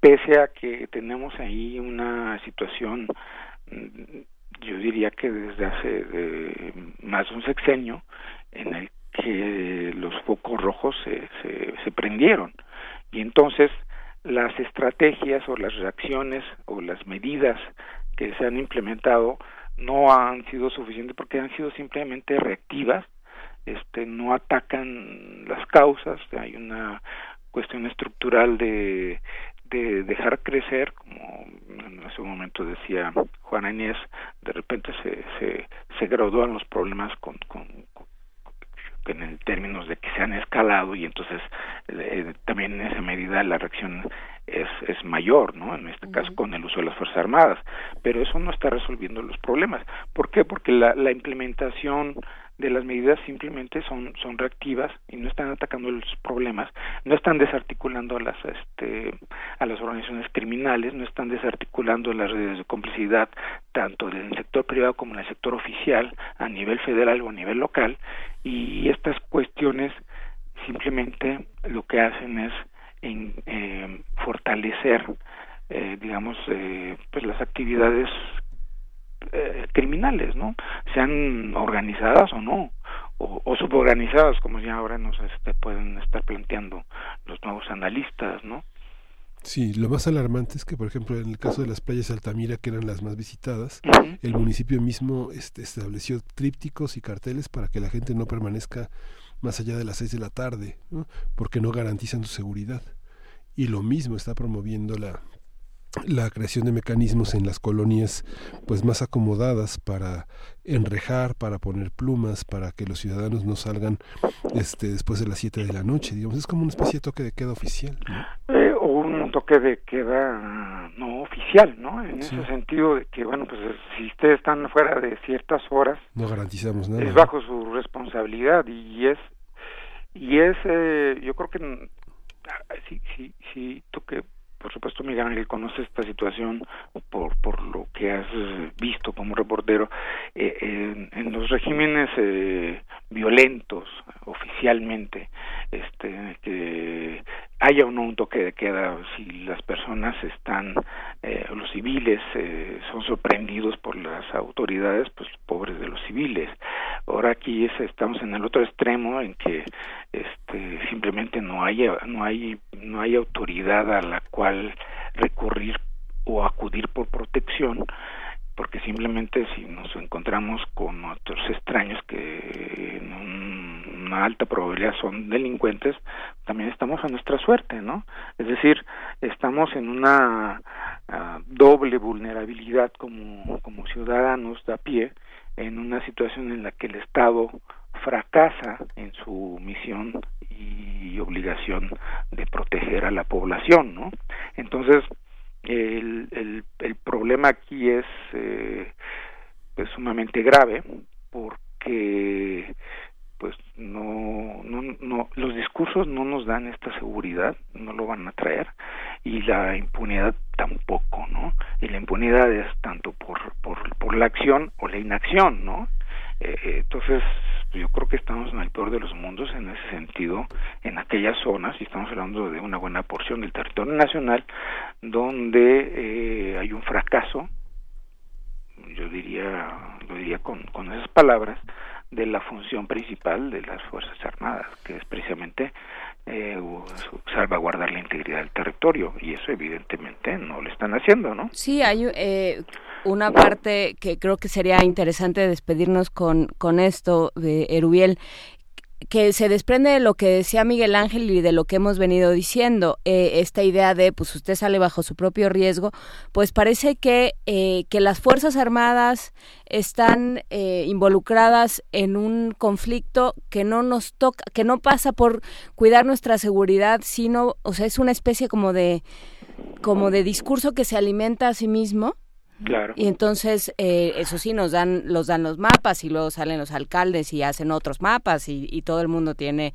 un mapa y una genealogía de los cárteles y, eh, digamos, es como si estuvieran jugando un juego perversísimo de, estrategia pero que no tiene no tiene al ciudadano al centro, que es, lo, que, tendría que pasar. Es, correcto lo que dices, Juan Inés, es un círculo vicioso de, yo diría que autorreferente de, de justificaciones oficiales, justificaciones para, para actuar, justificaciones para no actuar, justificaciones para deslindarse de, de, la pérdida de vidas humanas, inclusive de, de sus propios este, instituciones, ¿no?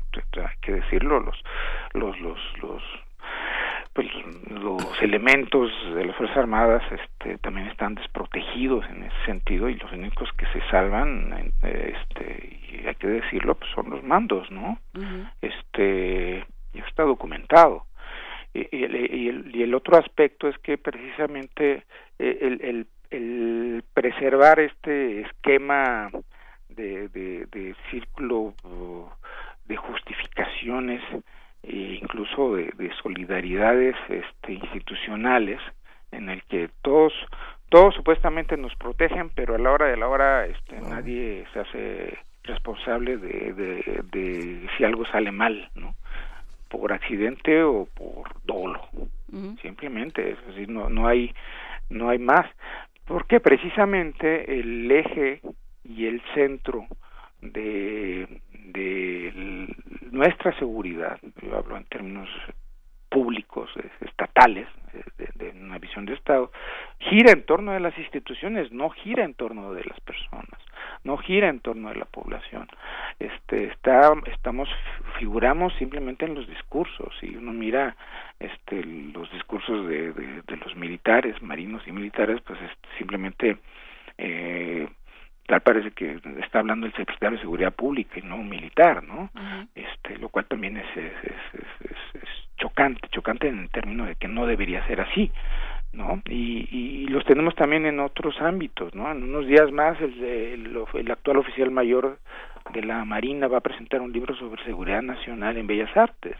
Entonces, e, el punto es que eh, se encuentran en una actividad deliberativa, en una, en una posición de irresponsabilidad en términos jurídicos, en términos políticos, e incluso también en términos presupuestales.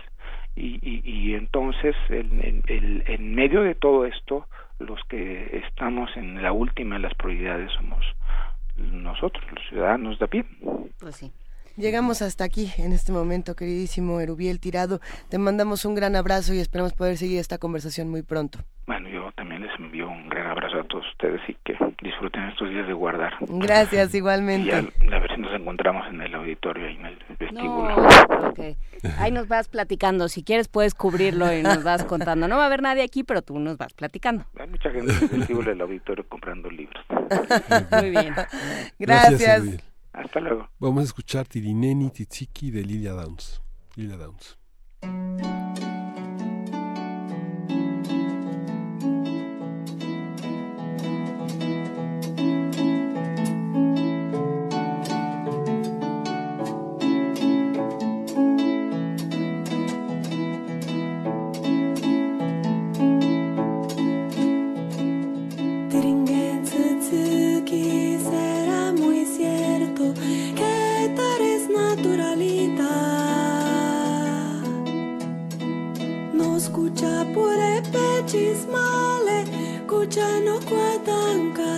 Tiringensi tsuki karania tiringensi tsuki será muy cierto que tú eres naturalidad no escucha por el chismale kuchano kwatanka tiringen tsitsiki karanya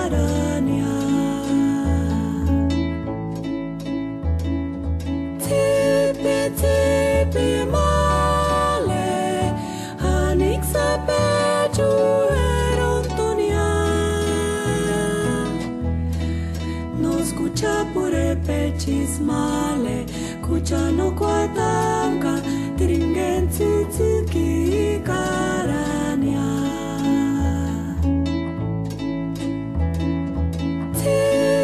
tipi male hanik sapechu erontonia no escucha pure pechis male kuchano kwatanka tiringen tzitziki God.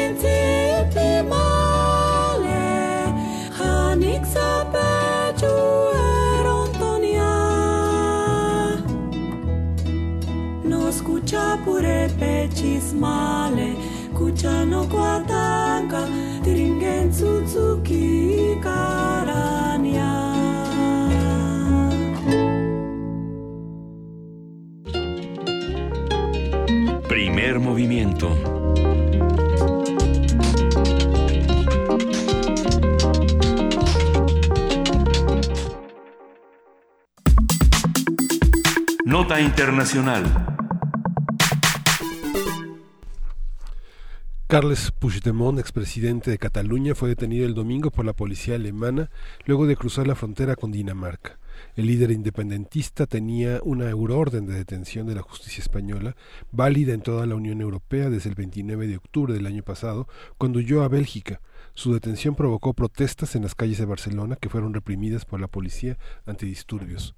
Puigdemont está acusado de delitos como rebelión, sedición, malversación, pre prevaricación, desobediencia, vínculos con el referéndum realizado el primero de octubre y con la declaración unilateral de independencia aprobada por el Parlamento catalán el 27 de ese mismo mes. La justicia de Alemania establece un plazo de 60 días que puede ser ampliado a 90 para decidir sobre la extradición de Puigdemont a otro país del bloque europeo.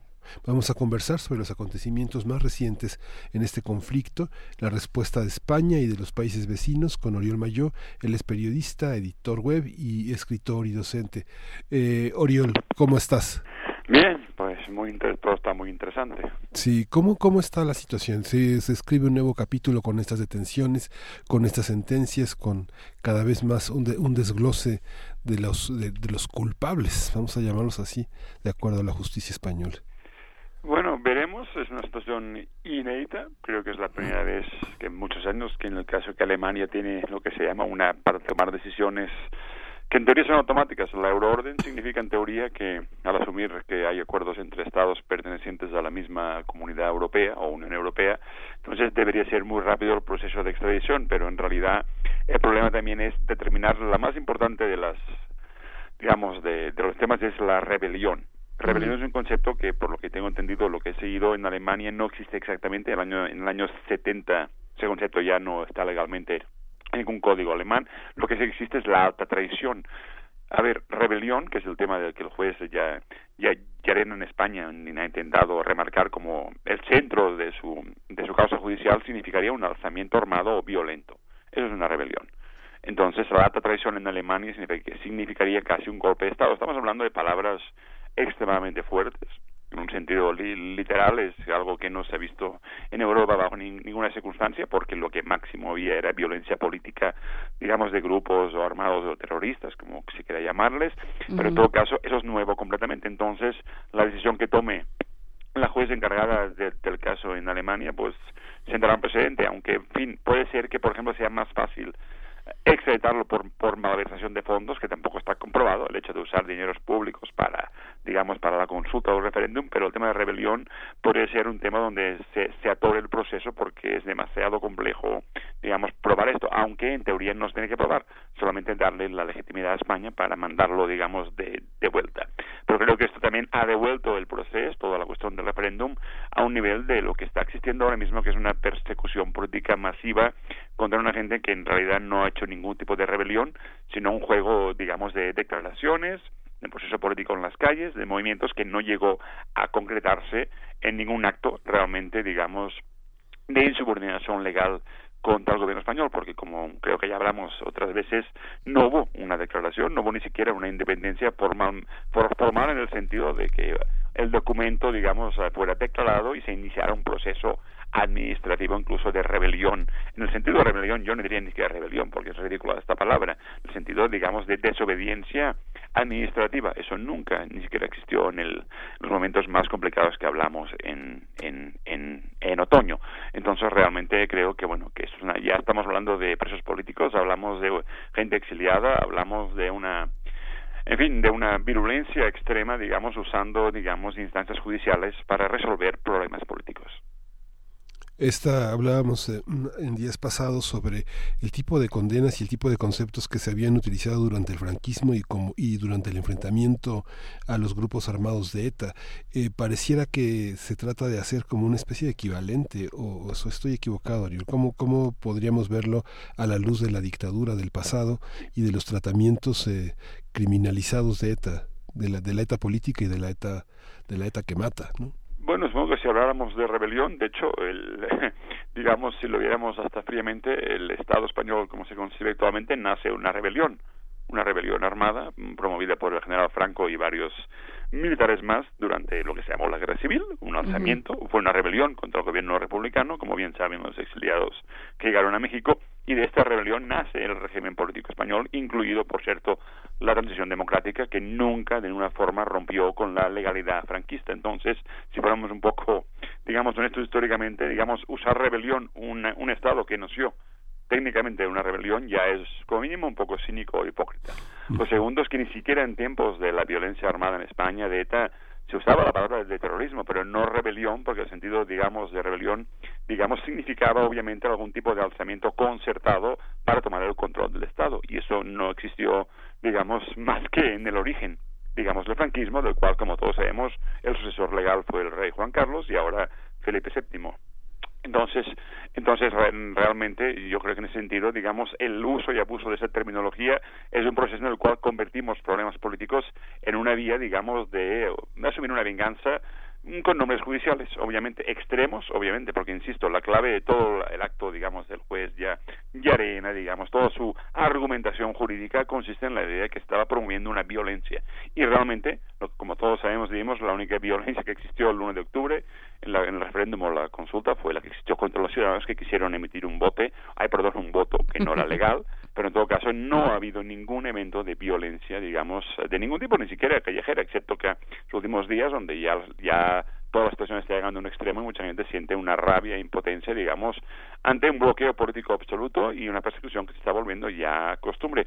Esta mañana Clara Ponsatí, ex consejera de Educación en Escocia, fue declarada también a la justicia y ahora está en libertad bajo, bajo fianza y sin pasaporte digamos en Escocia. Entonces tenemos una situación, hay eh, en Suiza tenemos a dos exdiputadas, y, perdón, una, una consejera también, Ana Gabriel y otro también de, de Esquerra Republicana, entonces estamos ya en un esquema de que cada día estamos hablando ya de una forma de la vuelta de los presos políticos, políticos, digamos, del retorno a una especie de estado de excepción que incluye, y es importante insistir en eso, eh, digamos, gente que canta que va a estar en prisión muy pronto, como Pablo Hassel, o sea, raperos que por exaltación de terrorismo en sus canciones van a entrar pronto en prisión. Hablamos de varios esquemas legales, eh, digamos, que están, están instaurando de una u otra forma el silenciamiento, digamos, de opositores y un esquema represivo en el cual cualquiera ahora puede ser considerado como parte, digamos, casi casi bien de una red terrorista, de una rebelión, términos que además, insisto, es muy importante entender, ya no existen. En 2011 ETA dejó las armas, desde entonces no ha habido ninguna negociación para que los presos de ETA, digamos, puedan regresar a sus casas y para terminar el proceso. Y encima, ahora, en 2015, tenemos una ley de seguridad que, que permite, por ejemplo, poner multas altísimas a gente que haga marchas ilegales. Tenemos un esquema que si fueran otros países de América Latina ya estarían denunciando la Unión Europea y cualquiera. Y en cambio estamos ahora mismo, insisto, y es muy importante que quede clarísimo, en un estado de excepción que se está convirtiendo en norma. Y mientras tanto la gente pues cree que esto es un problema nada más de catalanes, de peleas de banderas. No, es un esquema que si empezamos un poco a aceptarlo va a convertirse en norma y una norma se acaba asimilando como algo que mejor no tocar porque afecta a la gente ya en su economía, en su vida y en prisión. Y hay gente ya de esos catalanes que llevan desde diciembre en prisión y esto va para largo. Entonces creo que es importante empezar a ver que está pasando algo que está rompiendo las reglas del juego democrático. Es que yo creo que ahí hay un, un par de temas interesantes, ¿no? Por un lado, esto que, que deslizaste, Oriol, de qué pasa con la Unión Europea, ¿no? ¿Qué pasa con todos los países que de alguna forma o han sido cómplices o se han volteado para el otro lado, lo cual es otra forma de complicidad? Y también, ¿qué pasa con el resto de España? O sea, hay una parte eh, tú, lo, tú lo sabrás mejor que yo, pero tengo la impresión de que hay una parte de España que, eh, que sigue pensando eh, que, que, sigue buscando una reivindicación al franquismo, que sigue pensando eh, el comunismo, lo que sea que eso signifique y las interpretaciones que a eso se le den, es un peligro latente ¿no? y tenemos que, y, bueno, pues lo estamos viendo en, en España, en el resto de Europa y en muchas partes del mundo, ¿no? hay, hay, que defenderse y hay que, y hay que estar siempre atentos a estos brotes de, de diferencia, de separación, de, de, insurrección y hay que, y hay que irnos sobre ellos como nos fuimos en, los años 30. ¿Cómo, ¿Cómo se ve esto, estas dos diferentes dimensiones? Uh, siempre obviamente es complicado en el sentido de que, pues, obviamente una reivindicación uh, nacionalista o, digamos, un proceso declarado de independencia, aunque fue más bien formal y retórico y popular, pero no político o administrativo, obviamente genera, pues, algún tipo de natural discrepancia en el sentido que mucha gente está en contra y segunda, que es susceptible de una utilización por parte de los medios como que exaltando sentimientos, digamos, de pues de pertenencia, pues en donde uno acaba casi como en el fútbol eligiendo bando. Esa parte, digamos, pues a veces se vuelve inevitable y es cierto que esto ha generado que, por ejemplo, mucha gente, de lo que entiendo de una cierta izquierda en España, de un entorno de, aunque Podemos, por ejemplo, Podemos ha sido bastante claro en el sentido de no legitimar bajo ninguna circunstancia lo que se está convirtiendo en un estado de excepción, pero eso genera que mucha gente no quiera o sienta que no quiere defender digamos, a, unos líderes catalanes que están ahora perseguidos porque consideran que esto no tiene que ver con una causa que merezca su apoyo. Pero yo creo que en ese sentido hay que ir más allá a veces de lo que a uno a veces su, su primera impresión o sus emociones y entender que cuando se genera una jurisprudencia acaba aplicando para todos. Igual que, digamos, durante años mucha gente pues en Madrid o incluso en Barcelona hicieron no hicieron caso digamos, del estado de excepción que se aplicaba contra los vascos cuando se entraba a periódicos como Egin, como Gara, cuando se torturaba sistemáticamente a gente, decían que no iba con ellos, siendo este poema que no es de Bertolt Brecht sobre, ¿no?, cuando les pasaba a unos y no hicimos nada y a los otros también. En ese caso pienso que si se sientan las bases, como ya empezó en 2015, con la ley Mordaza, con los cambios en el Código Penal, con todo eso que está pasando ahora, tarde o temprano cualquiera puede ser acusado de lo mismo que ahora acusan a catalanes. Entonces pienso que por una cuestión, digamos, básica de derecho, digamos, de defensa legal ante un Estado que está agarrando el gusto, digamos, a esa aplicación, digamos, del tolete como sistema, como sistema constante, si no vemos esta parte, digamos, mucha gente, pues en, cualquier parte de España van a darse cuenta muy pronto que realmente todos caemos bajo esta misma mordaza.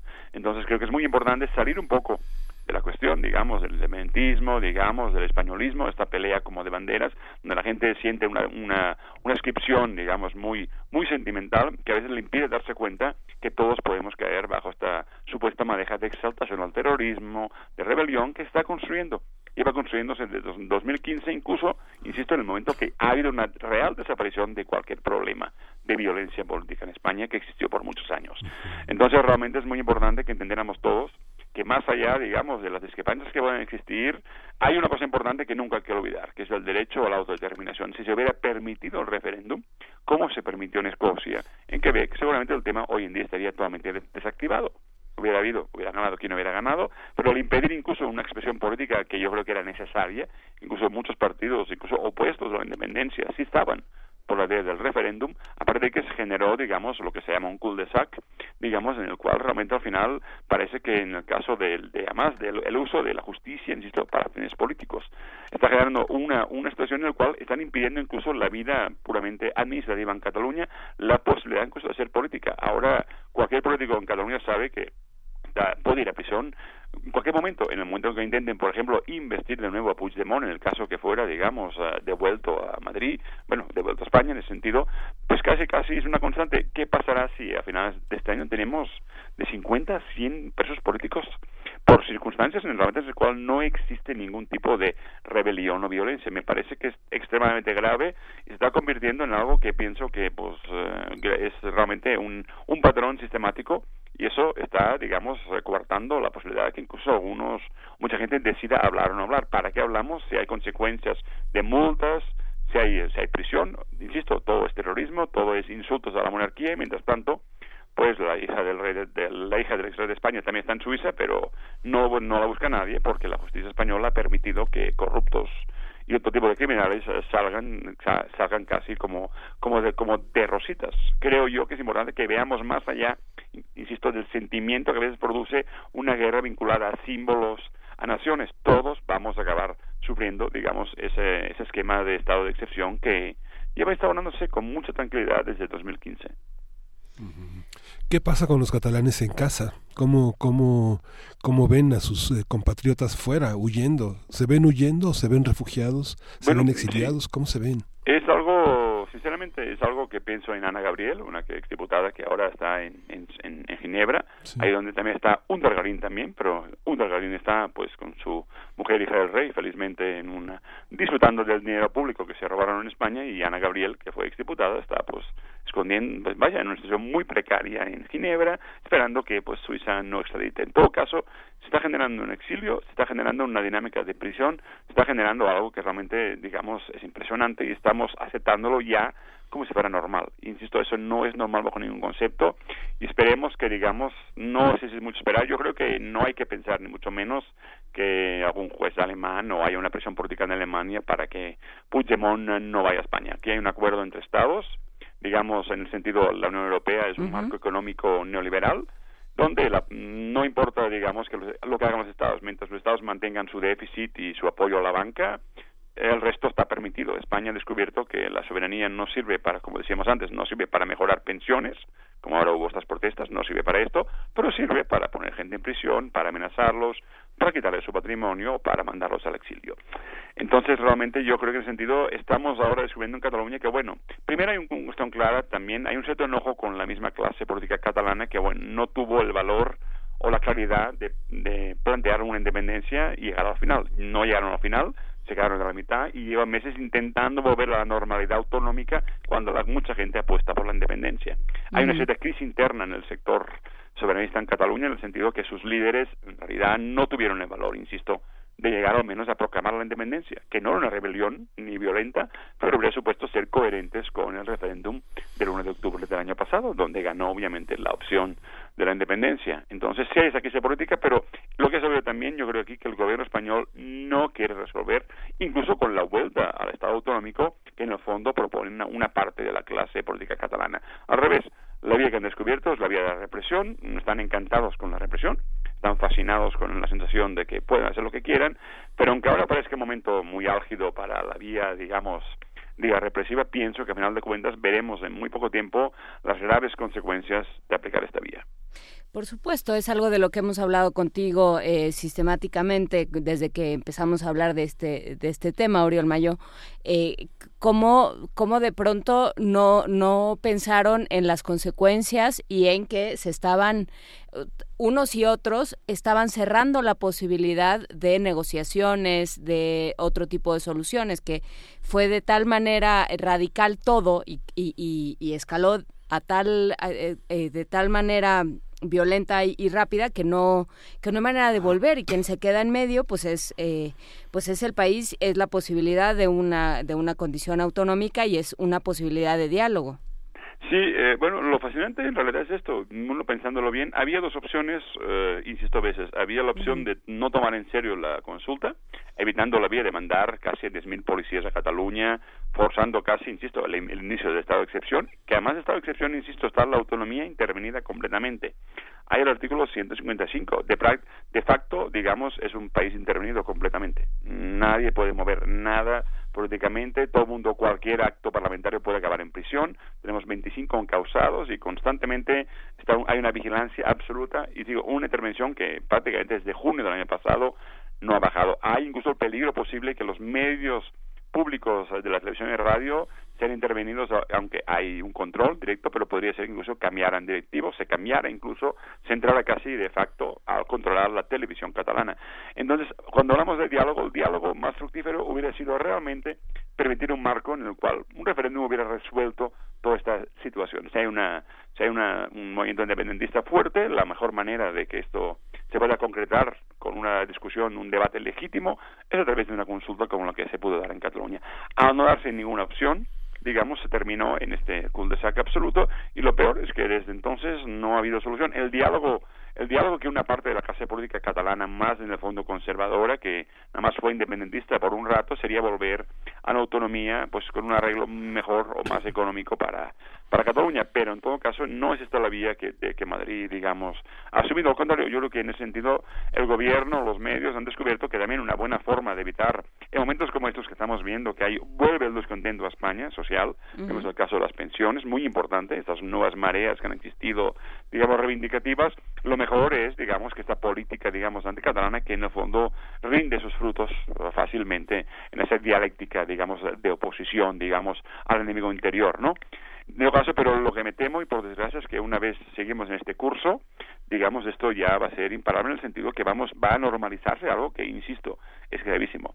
Vamos a tener exiliados cada vez más, vamos a tener cada vez más gente en prisión, y el costo personal político, a ver, entender, además, insisto, algo muy importante, son prisiones muy lejanas a Cataluña, el costo económico para las familias es durísimo, el costo, digamos, emocional ya son muchos meses para algunos de ellos, y vivir en el exilio también es algo que realmente eh, tenemos que pensar un poquito cómo es posible y concebible que a principios del siglo XXI en una supuesta democracia o Estado de Derecho esto se esté normalizando. Sí, creo que ya es momento de pensar esto y empezar a, reflexionar muy a fondo si no estamos permitiendo algo que más allá de lo... Porque más, insisto, algo más importante aún, realmente cuál es el delito, cuál es el esquema en todo esto.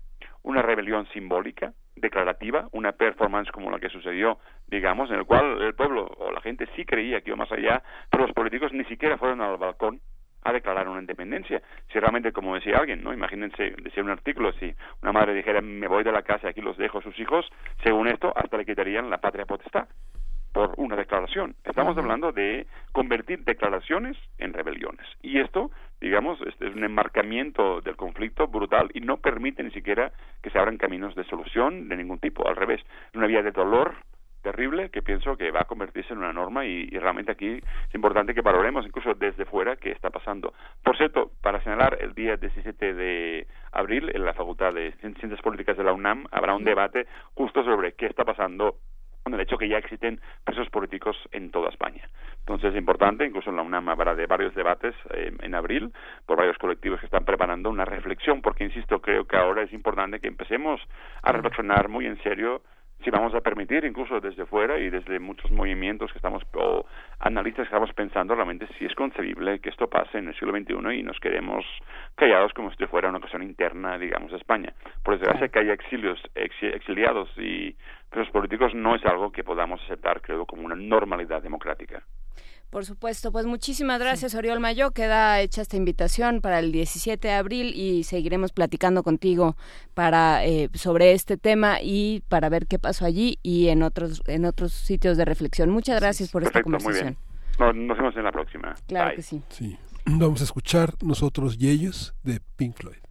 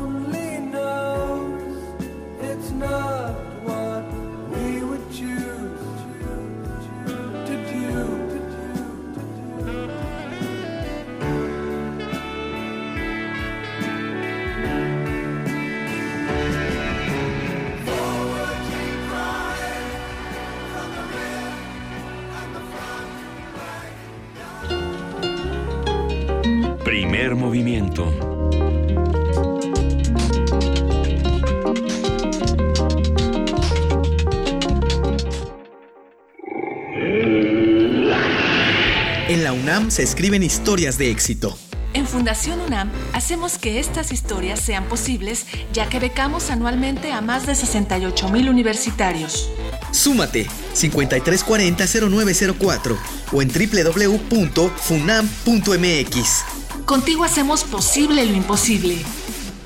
En este periodo electoral, la Fiscalía General de Justicia del Estado de México, a través de la Fiscalía Especializada en Materia de Delitos Electorales, te brinda atención en caso de ser testigo o víctima de un delito electoral. Ofrecerte dinero a cambio de tu voto, recoger tu credencial para votar, condicionar tu voto mediante cualquier presión o amenaza, son solo algunos de ellos. Infórmate. Cualquier anomalía, repórtala al 01800 7028 770 en nuestras redes sociales o en la aplicación móvil FGJ Domex, disponible de manera gratuita.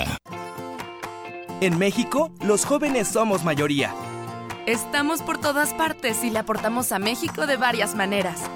Muchos ya hemos votado en otras elecciones y ahora sabemos muy bien lo que queremos. Para otros, esta será nuestra primera oportunidad. Pero por igual, en estas elecciones estamos listos para elegir y decidir lo que queremos para nuestra comunidad. Porque nos importa nuestro futuro. Este, primero de julio, votaremos libre. INE. Yo prometo en mis primeros meses de gobierno.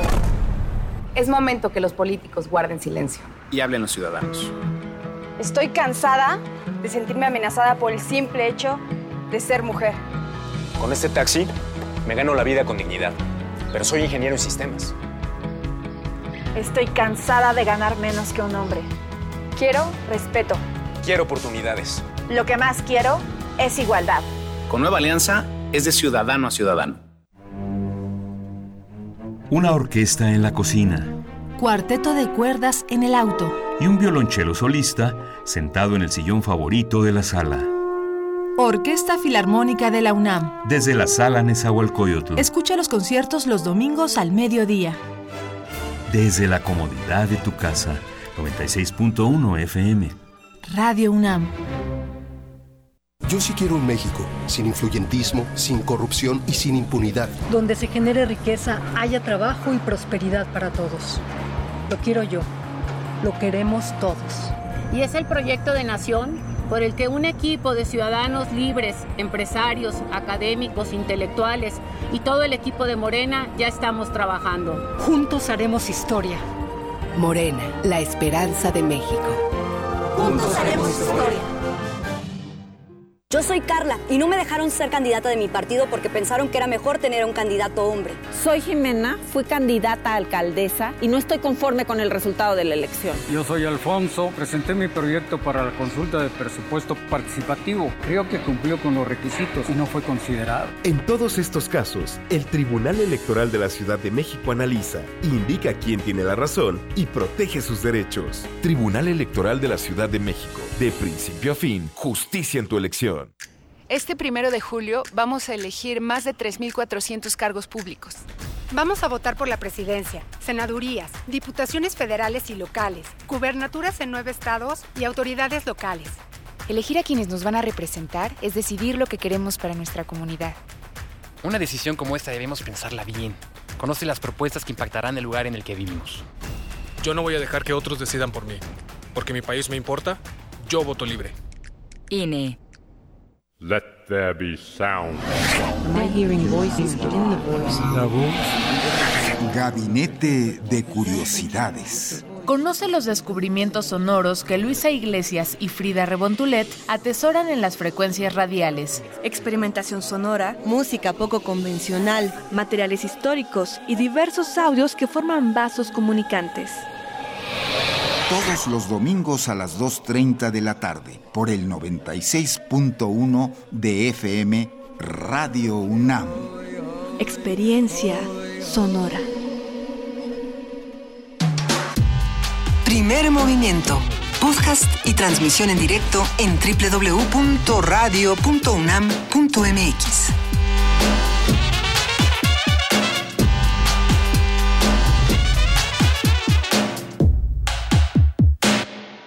9 de la mañana con cinco minutos y estamos teniendo aquí unas discusiones teológicas. ¿Podemos decir de qué se trata nuestra disertación teológica, Juana Inés? pero es que partíamos de las películas y entonces yo decía que la última tentación, claro, son los 40 días eh, lo que lo que documenta o la historia de la película son los 40 días que Cristo pasa en el desierto y ahí sí sale el demonio. Porque ¿Verdad que sí sale el diablo? Claro, porque el, diablo o el maligno, como Luzbel o como le quiera uno llamar, eh, se le, se le presenta a Cristo en estos 40 días en que se va, eh, que sabe que viene su muerte y eh, a Jesús de Nazaret, sabe que viene su muerte, se retira al desierto durante 40 días y entonces se le aparece el diablo y le dice, si tú me adoras, yo te voy a dar todas las riquezas y voy a poner las ciudades a tus pies y demás. Corríjanme si me equivoco, en la pasión de Cristo... La pasión pasa después, digamos, tomando en cuenta... Sí, el, relato evangélico sucede después, claro, pues es cuando lo matan. Es cuando le dan los moquetazos. O sea, para los para el, al desierto se retira para prepararse para la pasión. Y ahí también sale el diablo. Y en realidad en la de Mel Gibson, que es La Pasión, el diablo es una mujer, si no me equivoco. Es María Magdalena, pero eso es otra historia. Esa es otra interpretación muy judío-cristiana y muy de Mel Gibson. Muy pues sí, como todo lo que hace Mel Gibson. Pero bueno, esa será otra conversación que vamos a tener. En la mesa del día, prepárense porque vamos a estar hablando de cine, de guardar y no guardar. Vamos a estar hablando de estas películas. Eh, ¿Qué será? ¿Película? ¿Cine religioso se le puede llamar? No. Cine de, estas épocas. Cine de Semana Santa. Por ahí nos mandaron un, un test de ¿qué película de Semana Santa es usted? Yo soy Benur. Yo soy la vida de Brian. ¿Cuál te salió, Miguel Ángel? La vida de Brian. La vida de Brian. son tramposísimos ustedes. Es que hay una pregunta, a ver los que nos escuchan si quieren hacer el test y sumarse a la discusión. Hay una pregunta que define si eres de la vida de Brian o no y es ¿a qué Cristo le rezas? Y entonces sale un... No, porque yo puse... Un, chucho Christ que es diferente a, todos los Jesús. Al, al Cristo, no me acuerdo cómo dice, pero es como el Cristo buena onda, ¿no? El Cristo guay. Ajá, Así dice. Ese fue el que yo escogí, ¿no? Y no apareció la, la, vida de Brian. cantar Jesucito de mi vida. Oh, no. no sé. Vamos a revisar qué pasa con estas películas. Tenemos un invitado fenomenal para hacerlo, que es nada más y nada menos que Mauricio Trápaga. Y tenemos también la, la voz de Miguel Ángel Quemain ya lista para la poesía necesaria. Vámonos.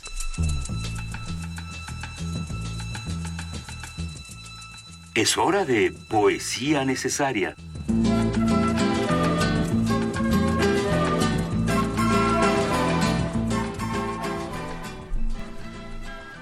Bueno, voy a leer un poema de Gianfrancesco Pagliaro, que nació en Italia, que murió en Buenos Aires, que cumpliría 76 años y que hace seis años murió y que es uno de los cantautores eh, más célebres de la llamada canción de protesta en Latinoamérica. Y justamente este poema de Paul Eluard alude a esta necesidad de libertad eh, Favero, que era el esposo de Nacha Guevara en, ese momento, eh, hizo el arreglo de esta, de esta canción, que se convirtió en un poema y que vamos a escuchar después de la lectura del poema con Reincidentes, un grupo sevillano que vuelve a poner en escena esta canción que ha sido interpretada por tanta, tanta, tanta gente. Dice, yo te nombro libertad. Dice, por el pájaro enjaulado, por el pez en la pecera, por mi amigo que está preso, porque he dicho lo que piensa por las flores arrancadas, por la hierba pisoteada, por el cuerpo torturado de mi amigo que no canta, yo te nombro libertad. Por los dientes apretados, por el nudo en la garganta, por la rabia contenida, por las bocas que no cantan, por el verso censurado, por el beso clandestino, por el joven exiliado, por los nombres prohibidos. Te nombro en nombre de todos, por tu nombre verdadero, te nombro y cuando oscurece, cuando nadie me ve, escribo tu nombre en las paredes de mi ciudad, tu nombre verdadero, tu nombre y otros nombres que no nombro por temor, por la idea perseguida, por los golpes recibidos, por aquel que no resiste y se queda en el camino, por el miedo que te tienen, por tus pasos que vigilan, por el déspota de por el déspota, por el déspota de turno, por los hijos que te matan, yo te nombro libertad.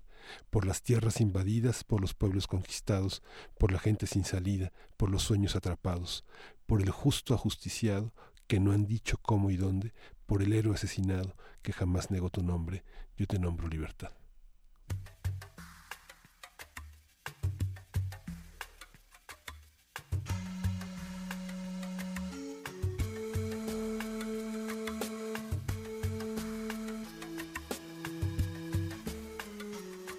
Por el pájaro enjaulado, por el pez en la pecera, por mi amigo que está preso, porque ha dicho lo que piensa, por las flores arrancadas, por la hierba pisoteada, por los árboles podados, por los cuerpos torturados, por los dientes apretados, por la rabia contenida, por el nudo en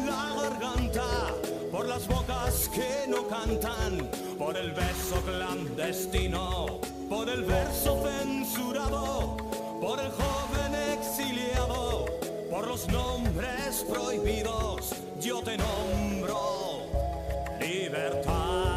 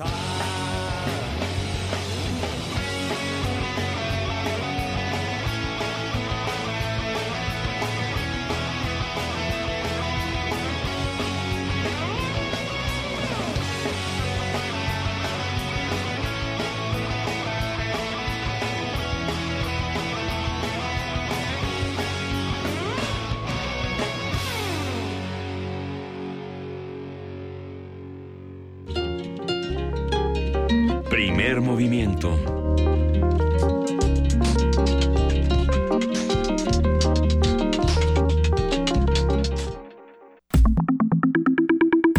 La mesa del día. El Hijo del Hombre no tiene sobre qué reclinar su cabeza. En verdad os digo que aún no es llegado el día en que el Hijo del Hombre padezca muchos tormentos y sea condenado y sea muerto. Despide al que te acompaña y entra, porque has de quedarte aquí. Padre mío, perdónalos, porque no saben lo que hacen. Perdónalos porque no saben lo que hacen. La vida y muerte de Cristo tiene múltiples representaciones en el arte y el cine no es la excepción. La primera película que aborda el tema es Del pesebre a la cruz, filmada en 1912 por Sidney Olcott. En la historia del cine destacan títulos considerados clásicos como Ben Hur de 1959 dirigida por William Wilker, Los Diez Mandamientos de 1956 de Cecil B. DeMille, Quo Vadis de 1951 de Robert, de Robert Taylor o la cinta española Marcelino Pan y Vino de 1954, la original que luego hicieron otra. El Evangelio según San Mateo de 1964 Pier Paolo Pasolini, Jesús de Montreal de 1989 de Denis Arcand, La Pasión de Cristo 2004 de Mel Gibson o Rise en 2016 de Kevin Reynolds.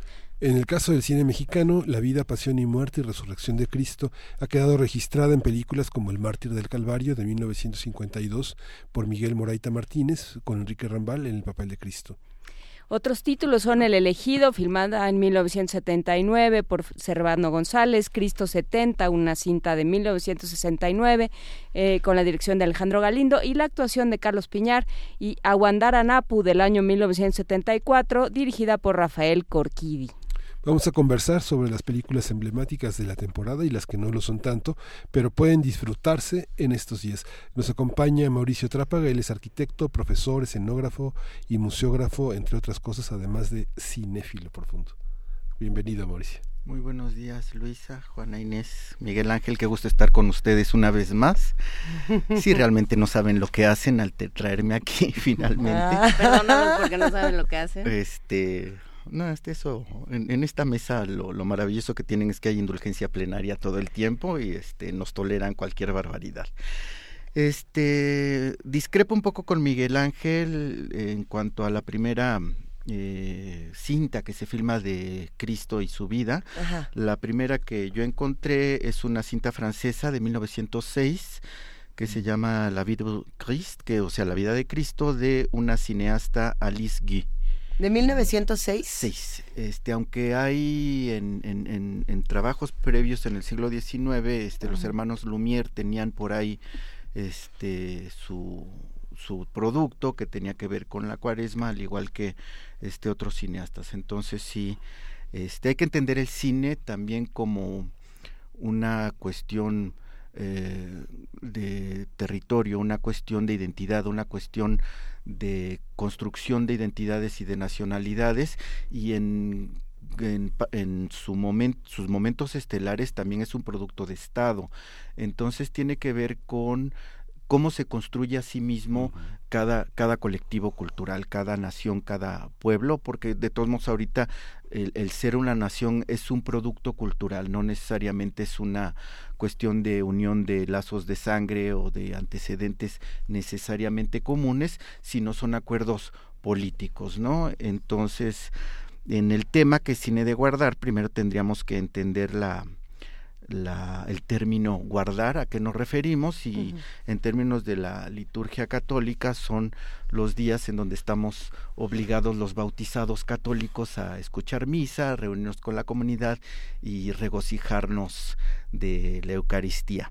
Okay. Este entonces sí tiene su cuestión de ideología, sí tiene su cuestión de el quién soy.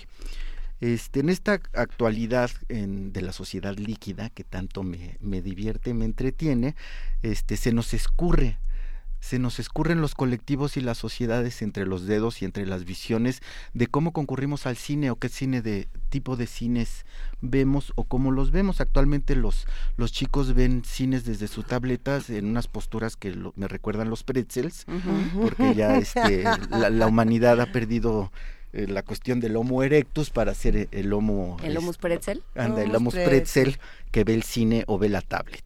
Entonces nos asomamos a, a al mundo, ahora sí yo creo que es la primera vez que la humanidad es, tiene esa calidad de glo, globalidad en donde podemos rendir culto a lo que queramos este no nada más a lo que nos enseñan o a lo que nos dejan entonces si, si se quieren poner muy heavy este pueden soplarse el Mahabharata completo en una producción de Bollywood uh -huh. este que los este los indios finalmente tendrán un, una particular eh, guarda de esta eh, cuestión cultural de su de sus de su propia cosmogonía pero bueno retrata es, es eso el, el cine de guardar en nuestro caso del mundo occidental u occidentalizado tiene que ver con la doctrina cristiana, tiene que ver con el mundo católico y por supuesto con la figura de Cristo, que aunque este, parten a veces de los evangelios, como por ahí hay una versión de, de Pasolini del, del Evangelio de San Mateo, este, no deja de también tener particulares interpretaciones a partir de quien está produciendo la cinta. En varias cintas mexicanas era eh, particular que antes de los créditos, antes de que la película empezara, bueno, sí, pasó primero el, el teaser de Clasafis Mundiales o lo que tocaba y entonces salía cuadro el arzobispo o este alguien de la de la curia muy principal explicando eh, acercándonos a los muy piadosos escenas que veríamos a continuación y que obviamente nos iban a ganar indulgencias plenarias, ¿verdad? Entonces yo de chico, por todo el cine que me soplé gracias a Telesistema Mexicano, pues ya tengo una colección de, de indulgencias. ¿Ya puede, ¿Tienes saldo a favor? Tengo saldo a favor, ya, ah, independientemente de que vine precondenado a este mundo. como este, todos. Como todos, pero después abjuré, mira, me, me cambié a mi, a mi vertiente zapoteca, que mi abuela era zapoteca, y el mesoamericano no tiene conciencia del pecado como el occidental, ¿no? Entonces prefiero más esa versión gozosa de la vida, mucho más ecológica, mucho más ambiental, donde te integras. Sin embargo, sí hice la primera comunión, todos los sacramentos que me tocaron de acuerdo a mi rango y a mi sexo y al al este a la célula social a la que pertenecía mis papás y viendo el canal 4 pues me soplé todas las películas mexicanas ese, es, el punto era lo único que había por haber y era lo único que había. Por eso me encanta la sociedad líquida en donde la gente sí puede ser más libre de ver lo que se le dé la gana si es que le da la gana, y no nada más resignarse a la Rosa de Guadalupe, que a lo mejor es muy piadosa la Rosa de Guadalupe. es una interpretación infame de la Pero es, una interpretación con un sesgo dogmático este muy precario. Francamente, que regalarle a la inteligencia de la gente este eh, la inanición la inanición cultural, ¿no? Es lo que le decía Luisa, que todos tenemos revuelto, los que vimos Canal 4 y vimos esas películas están todas revueltas. Todas las voces de José Baviera y de Rambal y de están revueltas. Y que no entendías porque de repente este Cristo estaba con su peluca de señora de, del Salón de los 50 y de repente aparecía de demonio en otra película la misma figura. Y cuando uno tiene ocho años, pues te da igual. Este Enrique Rambal de repente lo ves convirtiéndose en monstruo, saliéndole los colmillos y Ofelia Gilbán diciéndole, hijo de mi vida, como en buen melodrama mexicano, y de repente sale hablando en un cantadito, que es un cantadito que se cultiva mucho en la manera de decir la, la, la poesía en México. Me tocó a mí un tenorio con Gonzalo Vega, que fui, ah. fui con mi amiga Concha, que con mi amiga Concha te organizó unos peregrinajes culturales maravillosos. Es más, yo no pude haber concluido mi educación sin, sin haber tenido a Concha en mi vida. Este, y entonces Gonzalo Vega habla, no es verdad, ángel de amor. ¿Quién es? Entonces ponen una voz así delgadita, flautadita, que me recuerda a Gloria Contreras, que en paz descanse y cecean, les da por cecear. Yo creo que este ese empalmamiento cultural de que lo serio, lo elevado, lo culto del castellano y de la Iglesia Católica tenía que, que ser con Cs y Zetas. Ángel, Garaza. Don Ángel Garaza, pero, él sí tenía pretexto de que era español de origen, ¿no? igual Enrique Rambal también, pero este de repente Gonzalo Vega, pues este, a lo mejor no era tan zapoteca como yo, pero sí era de Mexicalpan de las Tunas, ¿no? Este, existe una película anterior este, del cine nacional Jesús de Nazaret de 1942 de José Cibrián este, que fue el Clark Gable de su época en México, antes que Arturo de Córdoba. Y este salía ahí de María Magdalena una señorita, María, este,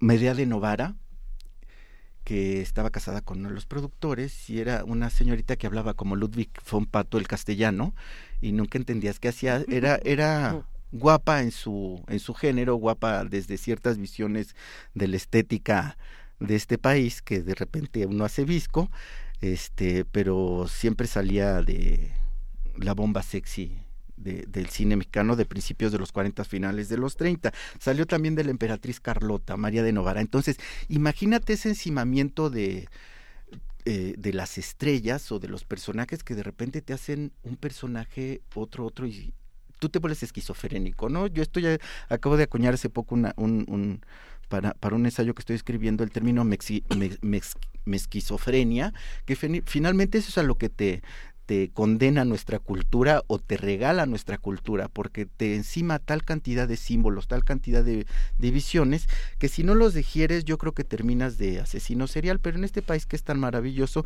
te permite meterlos a la licuadora de la indulgencia y de la tolerancia, porque si en algo tenemos los mexicanos es ser este galantes con nuestra tolerancia y este y poder resolver el, el escollo, ¿no? Entonces, este, en los 40 se filma Jesús de Nazaret de 1942, dirigida por José Díaz Morales y María Magdalena pecadora de Magdala, imagínate el escándalo del 46 con esta muchacha media de Novara y la película es de, Miguel Contreras Torres, el mártir del Calvario es de 1952 donde ya la industria del cine nacional es la industria de exportación del cine, ya tiene esa visión internacional. Las anteriores son de muy buena factura, pero todavía tienen esa calidad del cine este más latinoamericano, más doméstico, más este de encontrarte churros con chocolate en la cinematografía y que no hay una cuidada dirección de arte. En cambio, ya a partir de este El Mártir del Calvario, sí ya son unas superproducciones que pueden invadir legítimamente y de propio pie el mundo católico, ¿no? Es que esto es lo que pasa. Eh, alguien eh, nos dice KJ Milla en, en Twitter que no mencionamos el manto sagrado de Henry Coster de 1953, justamente que está más ligada a las creencias que Ben Hur, que está más ligada, digamos, al discurso católico, que se apega más. Hay una parte de este, de este cine, ¿no? desde Ben Hur hasta Cleopatra, todo esto que, en Estados Unidos se llama la saga de la, de la chancla, como decíamos antes la saga de la sandalia, eh, que te permite unas superproducciones, ¿no? Millones de extras y que se han hecho muchas películas sobre cómo se hacían esas películas, ¿no? Millones de extras, millones de escenarios, este, muchas lámparas para que sea el sol inclemente del desierto, todos con espadas, este, y, y estas grandes producciones que permitían que el cine se mostrara como esta super industria. Pues desde Cecil B. DeMille, ¿no? Que filma en el 27 El Rey de Reyes. Ahora, el, el, enfoque también tiene que ver con la, con la latitud y con la cultura. No es lo mismo acercarse al cine de la sandalia, al cine de la chancla, como dices muy bien, este, desde la perspectiva de la superproducción hollywoodense, al cine este, de, guardar como, me encantó que, que inventaran el género sí, sí, sí lo podemos encuadrar si entendemos un, una colección muy acotada. Son buenos curadores al poner etiquetas. Deberían de hacer, de hacer el Museo del Cine guardar. Este, desde la perspectiva latinoamericana, porque sí son temas espinosos. Al hablar de Ben Hur, al hablar de este, los diez mandamientos, sí estamos tocando una parte del colectivo judio-cristiano y estamos metiéndonos con una amplitud de la cultura occidental que en México y Latinoamérica es más delicada y más sutil tocarla, ¿no? O sea, finalmente sí el tocar las figuras del Antiguo Testamento, este, como que les daban la vuelta, no se, no se metían aquí en, en terrenos espinosos. En cambio, el colectivo norteamericano sí por su propia urdimbre tenía que entrarle necesariamente porque también estaba legitimando distintas, este, distintas partículas de, de, de, su propia integridad, ¿no? Bueno, que ya alguien mencionó en, en, Twitter Sonson y la Lila, ¿eh? Son son y la Lila. A mí me, me, llama la atención Pero se llama lo que le pasó a Sansón con Lidia del Valle. Lo, que le pasó a Sansón, así se llama, para buscarle y compartirla en redes sociales. Eh, ¿Qué le pasa al cine mexicano y justamente este cine de guardar mexicano eh, después de la época de oro del cine mexicano? Porque justamente ahorita estamos hablando de las grandes producciones, de qué bonitos fueron los años 40 y los 50, pero ¿y después? ¿Seguimos haciendo ese mismo tipo de cine o ya no? Este, el cine educa, ¿no? Y educa en su propio, en sus propios términos y eh, en su propia contemporaneidad. Entonces, la figura de Cristo se sigue retomando porque por muy de repente izquierdosos o revolucionarios que se puedan convertir nuestros compatriotas, nuestros connacionales, como decía el licenciado Fox, este no deja, no deja de ser México un país eminentemente católico, ¿no? Entonces, finalmente, si hay un público a quien dirigir el producto, si hay un público que necesita este, revisar el producto en sus términos generacionales, cada generación de hecho, este revisa revisas los paradigmas de las generaciones anteriores y los adapta, los adopta o los desecha. Entonces, este, de repente, en, en, los años eh, 60 y 70 eh, se filma El proceso de Cristo este, de Julio Bracho, este, en donde Cristo está interpretado por Enrique Rocha con su voz maravillosa. Con su voz así. Y este, es una visión eh, eh, moderna en su en su en sus términos. Hay que también recordar que ya para esa época pasó el Concilio Vaticano II y la visión de la Iglesia y la interpretación de cómo se puede acercar la feligresía a las escrituras o al misterio a los misterios tiene una laxitud es, es un poco más abierta no, no laxa, decir laxa es este, decir una barbaridad, perdón, pero sí un poco más abierta y sí con la búsqueda de acercarse otra vez a la juventud, porque en, en, esa época también, este, a finales de, de, los 50, después de la Segunda Guerra Mundial, pues finalmente la juventud no le encuentra mucho sentido al dogma católico y este y una manera de ponerse al día de la Iglesia es este a partir del Concilio Vaticano II que moderniza la visión de la liturgia. Entonces ya la, la liturgia son en las en las lenguas aborígenes de cada cultura, aquí en castellano, y este y el, el padre ya no da la misa con vista al altar, sino ya dirigido a la, a la comunidad. Entonces, este, se moderniza la visión y tenemos el proceso de Cristo de 1966 o Jesús Nuestro Señor de 1971 de Don Miguel Zacarías. Si te fijas, de todos modos son monstruos del cine del cine de oro. Don Miguel Zacarías y este Don Julio Bracho, pues este son los que hicieron, los que filmaron, los que grabaron a todas las grandes películas que recordamos del cine nacional y Juana Inés mencionaba este una una pieza singular de don Alejandro Galindo, que siempre ha sido de mis narradores favoritos, él y, Gilberto Martínez Solares, a propósito de lo que le pasó a Sansón, porque tienen la habilidad tanto Martínez Solares como Alejandro Galindo de ser muy sensibles a la visión del público, ¿sí? A lo mejor de repente don Julio Bracho este, andaba navegando en, en, en un nivel muy culto, muy elevado, pero de repente este enajenado y produce de repente cosas muy chabacanas, don Julio. Don Julio produce, dirige La Corte de Faraón, que es una zarzuela de 1904, lo más ordinario y alburero que se puedan imaginar, que a propósito de, de cine de, de, la chancla, habla de la historia de José el Soñador. Finalmente ese es el, el argumento de La Corte de Faraón. Y entonces este es teatro de revista donde hay mujeres este godibles, como se decía en el argot de la época, que este levantaban la piernita, enseñaban algo de pielecita y tenían una cantidad de encanto y seducción este más allá de, de, lo común, como Mapi Cortés, que es la que protagoniza la corte de Faraón, que tenía unas piernas kilométricas y maravillosas. O sea, es, para cortar el hipo Mapi Cortés. Voy, voy, voy. Entonces Julio Bracho hace la corte de Faraón y mete de repente este, a Tchaikovsky un ballet con música de Tchaikovsky para darle introducción a la zarzuela. Entonces, en cuestión de género, pues ya eso es como el agua y el aceite.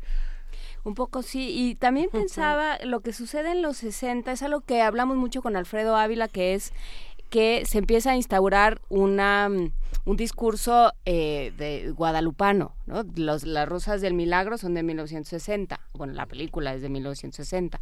La Virgen que forjó una patria es de 1950 y pelos, pocos. Sí, es ese momento que hemos, hemos platicado mucho con, con Alfredo Ávila de, de hablar de otro tipo o de otra variante de la religiosidad en México, porque bueno, pues también ayuda como propaganda. Esto que decías al principio, los, el cine es una, es una herramienta de em, de discursos, una herramienta que lleva discursos. Hablábamos fuera del aire con Miguel Ángel de la cantidad de, eh, de Cristos españoles que hay. ¿no? Jesús siempre es español. Sí. Y eso te habla del franquismo tomando la, eh, tomando la bandera del, del em, de la colonia, ¿no? De, ser realmente quienes quienes tienen que defender la verdadera fe. Y de los que son salvadores y salvaguardadores de la de la del colectivo y de su moral y de sus paradigmas no entonces a pesar de que México rompió relaciones con, con el franquismo hay una gran una gran cantidad de productores españoles de casas fílmicas que, que producen en los 50 y la tesis que tú eh, elaborabas como esta parte de la precisión de la, de la película francesa de 1906 habría que pensar cómo las culturas eligen a sus próceres. Por ejemplo tal vez hay más películas francesas sobre la pasión de Juana de Arco claro. que sobre Cristo digamos en la cultura francesa e incluso la pasión de Juana de Arco así se llama una de las películas más emblemáticas ¿no? así como este el, el, guadalupanismo como producto de exportación de México. Finalmente sí es un, una visión este, particular del catolicismo con su eh, vertiente que atiende a un colectivo singular aunque este, la Virgen de Guadalupe este, tenga su capilla en Notre Dame, tenga su estatito en los jardines del Vaticano, este, sí es un rasgo que define a Latinoamérica, o sea, sí se, le nombra a la Virgen de Guadalupe emperatriz de América y hay un enorme este, trabajo de la Iglesia mexicana este, por posicionar a, la morenita del Tepeyac como el paradigma que salva que, que nos, que nos eh, permite trascender, que nos va a solucionar. Y que salva a nuestra población indígena. Y que actualmente salva a nuestra población de la clase media depauperada, si no, no tendría tal éxito la Rosa de Guadalupe, ¿no? Entonces sí siguen siendo visiones culturales que tienen que ver con cómo estamos armados como sociedad. En un brevísimo apunte, Mauricio, ¿podemos repetir el nombre de la primera película que estás mencionando como el primer, eh, el primer hallazgo cinematográfico? La, vida de Cristo, la, la, vida de Cristo de una cineasta francesa, Alice Guy. Alice Guy, sí, sí es esta. De 1906. Es que justo nos mandaron un mensaje eh, como para tratar de aclarar cuál fue la primera, cuál no, cuál sí. Que sí, en efecto, muchos apuntan que esta es la primera película, la de Alice Guy, que sin embargo no es considerada película como tal por ser de 33, eh, entonces no entra dentro del largometraje. Habría que tratar de buscar para los que nos están escribiendo justo sobre estos temas el, cuáles son los cortometrajes, porque también hay una serie de cortometrajes interesantísimos que tratan este tema y la cultura del cortometraje y del documental al lado de, los largometrajes de ficción, pues también será una delicia de discutir. Sí, entonces Miguel Ángel tiene razón al citar pues El Pesabre a la Cruz de 1912, que ya tiene sus 60 minutotes completos, aunque también hay una de 1907, también francesa, este que se llama Vida y Pasión de nuestro Señor Jesucristo y aquí no tengo Sí, director Ferdinand Seca. Bueno, lo que está delicioso es hacer esta arqueología cinematográfica y ir rascando y encontrando todos los detalles. Y hablando un poco de lo que decías de cómo, cómo hay una una conversión, digamos, pues, no, no es el término, una forma distinta de entender el discurso religioso a partir de los 60, los 70, ¿no? Con todos estos movimientos, el, el por supuesto, el Concilio Vaticano II, pero la teología de la liberación y una serie de movimientos que están hablando de otro tipo de iglesia y de una iglesia que se puede cuestionar, que se puede, de un dogma que se puede hasta cierto punto eh, rascar, escudriñar, cuestionar. O apropiar desde la perspectiva de los jóvenes. ¿Qué pasa con la última tentación de Cristo, por ejemplo? Donde ya Luisa nos sí, sale, David, Bowie. y la música es de Peter Yo pensando en Sor Yeye, a propósito de cómo se lo apropian los jóvenes, pensas con la última tentación de Cristo. Sí, las juventudes de cada, de cada época son, son diferentes, ¿no? Y necesitan una estimulación diferente para, para que volteen a ver el producto. Cristo 70, que mencionabas con Carlos Piñar, tiene su parte hipiosa, su parte de este una bola de niños fresa de niños fresa que este hacen una fechoría, se van a esconder un pueblo y este como son guapísimos los contratan para que ay tú tienes que ser Cristo y este y en el camino se redimen este pues es más fuerte el, el hecho y el asunto que, que, que, su propia humanidad y el, el meterse en estas sinergias de, de, la cuaresma en donde replicamos la, la, pasión de Cristo en las calles este, y se hacen unas cosas de arquitectura efímera maravillosas, pues redime a estos este, mata siete y este solamente el felón que no se, que no se redime, pues finalmente tiene una, una visión de, Judas, de Judas Iscariote, ¿no? Porque es el único que no oye el llamado pero sí tiene una visión hipiosa. Aunque Mauricio, no hay una, digo, le mencioné, el Concilio Vaticano II es fundamental, porque bueno, finalmente la lista de películas que dimos de los 50 tiene que ver con el final de la posguerra. Digamos, Juan XXIII declara el Concilio Vaticano II en enero del 59 y concluye en 65 en cuatro grandes sesiones en las que aparece el bikini, en las que aparece la píldora anticonceptiva, aparecen los Beatles, aparece ya todo un mundo que ya no cree en eso, ¿no? Tal vez Sí, tal vez María Magdalena ya, ya puede usar ya puede usar porque lo dice en, los diálogos, o sea, el, el milagro de Juan 23 fue haber le el candelero. Qué horror, qué horror, qué horror. Ya María Magdalena puede usar anticonceptivos. A ver, eh, a ver. ¿Qué? Los diálogos de Sor Yeye. Ese, que este, el milagro de Juan 23 fue haber este, abierto las puertas de la iglesia y haberlas puesto en manos de los jóvenes. Fíjate nada más. Eso lo dijo el guionista en boca de Elsa Aguirre y yo lo estoy citando. Yo no tengo nada que ver con eso. Sí me gusta Elsa Aguirre como este producto, como estrella del cine nacional y era encantadora. Perdóname, pero sí. Entonces también esto tiene que ver el cine. Te pone figuras que te encantan, que te seducen. O sea, finalmente ver a, Tintán con, con, su peluca este, que le corta a Lilia del Valle, Lilia del Valle 90, 60, 1.20, porque tenía unas caderas este tamaño volantín y era una exquisita mujer de una belleza absoluta que te llenaba la pantalla y este y era una eh, una una Dalila de lo más socarrona y también por ahí pasaban a Berta Lepe en este diminuto bikini pero de esos bikinis que también parecen este con calzones como tarzanera pantaletas pantarraf matapasiones pero pues Ana Berta Lepe. hasta el hasta el esternón. Ándale pero Ana Berta Lepe para cortar el hipo no pero todavía no era este la tercera belleza de mis universo, ¿no? Entonces, si te ofrecen unas visiones que te permiten acercarte a esas visiones del dogma o a esas historias culturales, también desde una vertiente más juguetona, o sea, algo impensable en, en, en las películas de los 40, cuando se filma Jesús de Nazaret en el 42 con José Cibrián, no podrías pensar en algo tan juguetón como Tintán, este, convirtiéndose en, en uno de estos héroes de, del Antiguo Testamento, ¿no?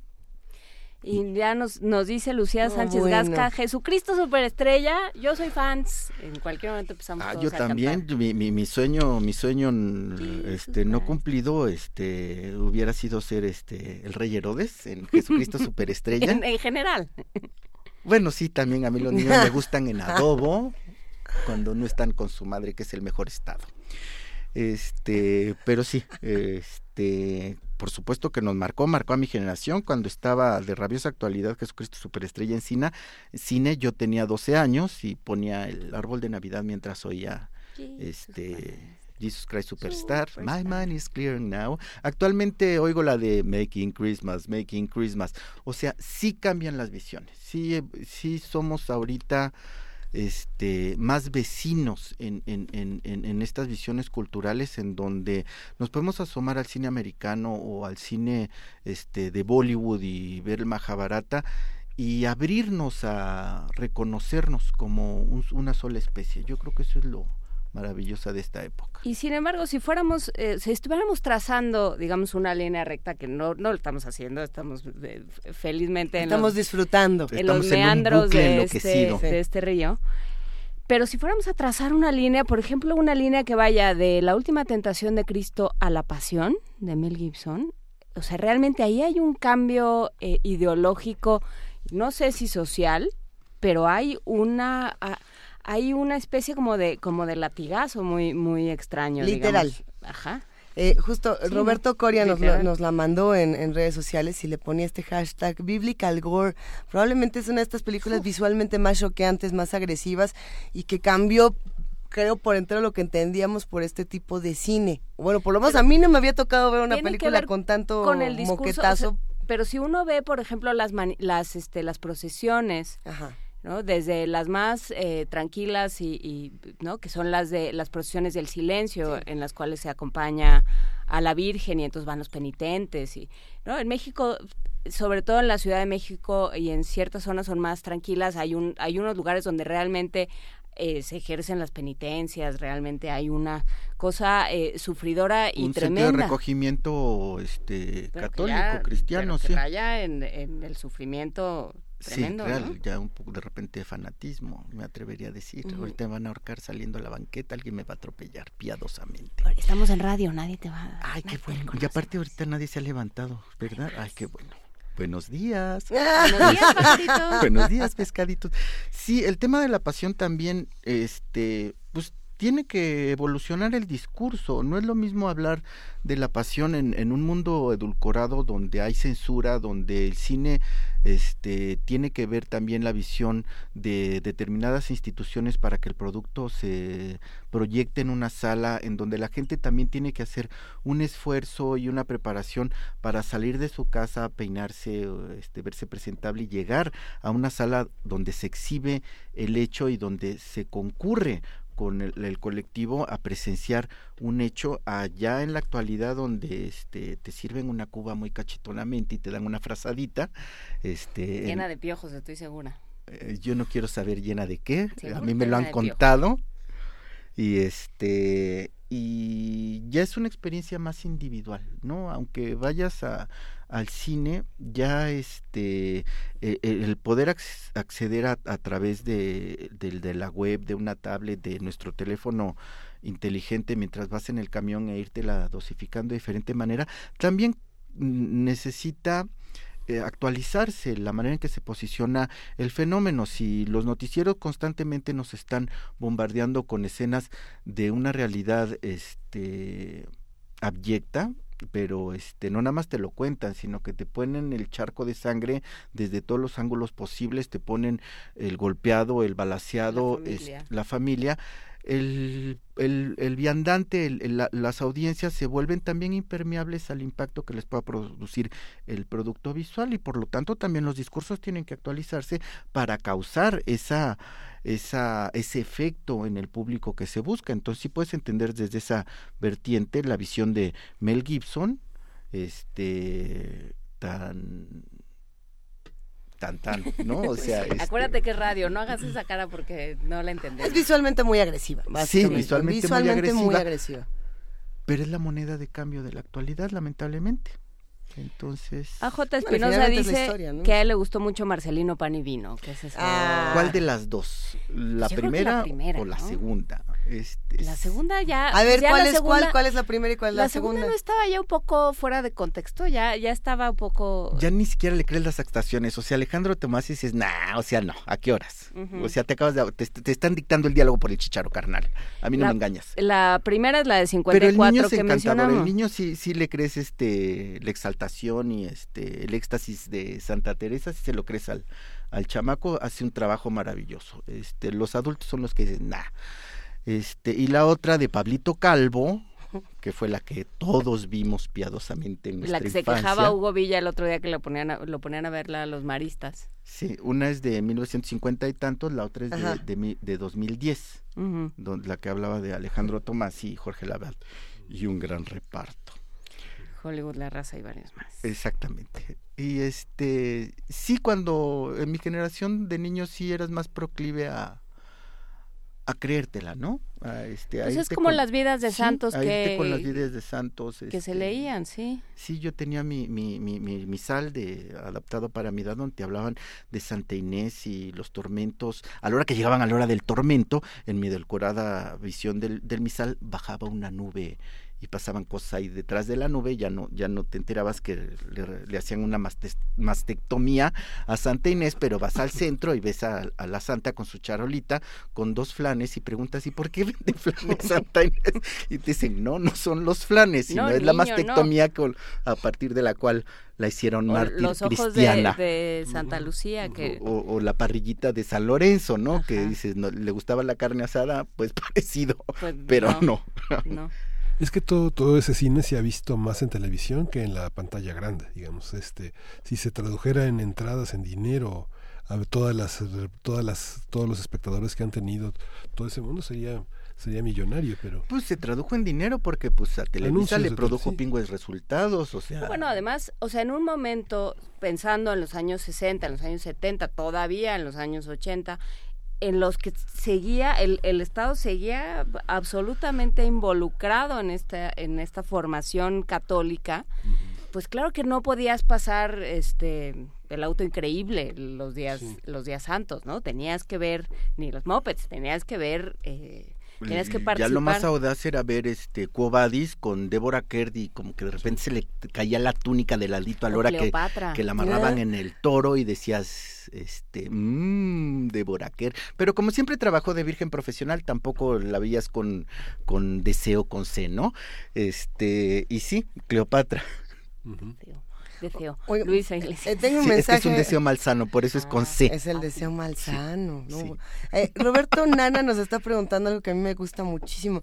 Pregunta si The Revenant, eh, el renacido, el, vuelve a la vida, la película de Leonardo DiCaprio, es un homenaje o no a todo este tipo de cine, aun cuando no está expuesta, me imagino, la, la parte religiosa como tal este, no está expuesta y sí está expuesta, es parte de cómo está armado el colectivo, o sea, no podemos entender a la sociedad norteamericana, este, o sea, eh, ¿qué dice en el, en el, lema de, del país de aquí junto? In God We Trust.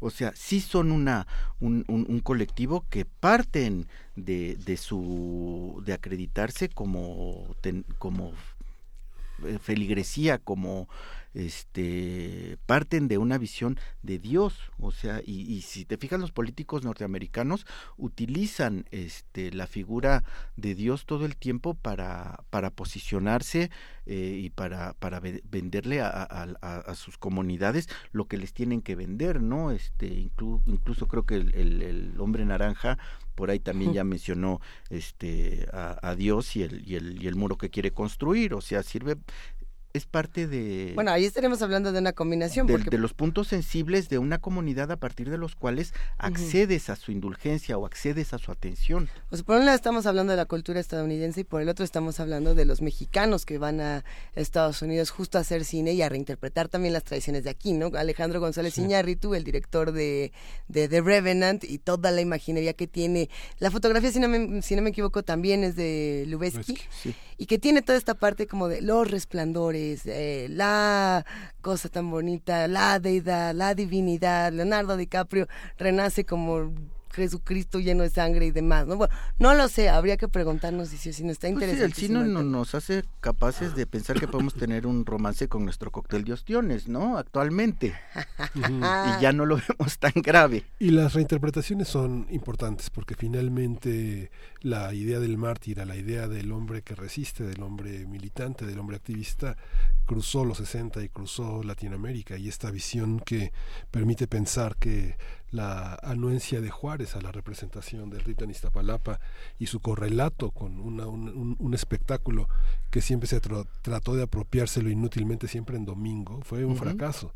Hoy vive en una crisis, ¿no? hoy vive en una crisis en Iztapalapa con todo este intercambio de actores y de repartos a conveniencia de los patrocinadores, según ha, ha, brincado en varias notas periodísticas. Sin embargo, este, eh, el, el, panismo trató de incorporarlo con todas esas reformas que hizo Salinas a la, a la relación otra vez entre Estado e Iglesia.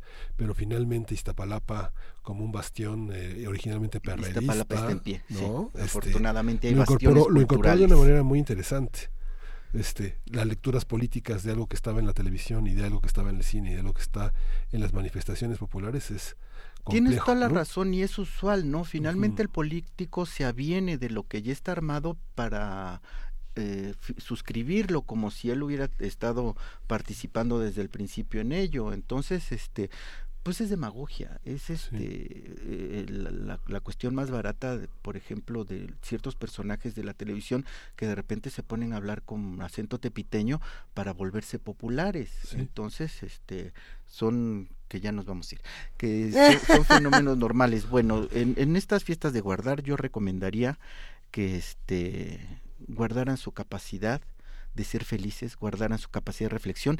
Yo estoy viendo ahorita las biografías del poder de Kraus, que, las, pueden bajar de este de YouTube o no las bajen, véanlas ahí. Este porque también falta hace falta guardar nuestra nuestro patrimonio hace falta salvaguardar nuestro país hace falta tener conciencia de lo que vamos a hacer en los próximos meses como colectivo perdón por el comercial pero sí me era muy necesario. Muchas gracias. Tú sacaste el giro político muchas gracias a todos los que los que nos escribieron eh, a quienes nos llamaron. Gracias a quien nos llamó para recordar el Cristo del Océano que también ah, lo, lo menciona Javier Ramírez Amaro, y La Sonrisa de la Virgen. Con María Gracia, la Niña México. ¿La Niña México? Sí. No, bueno, es que nos vamos a quedar otra hora platicando. Como el pequeño ruiseñor.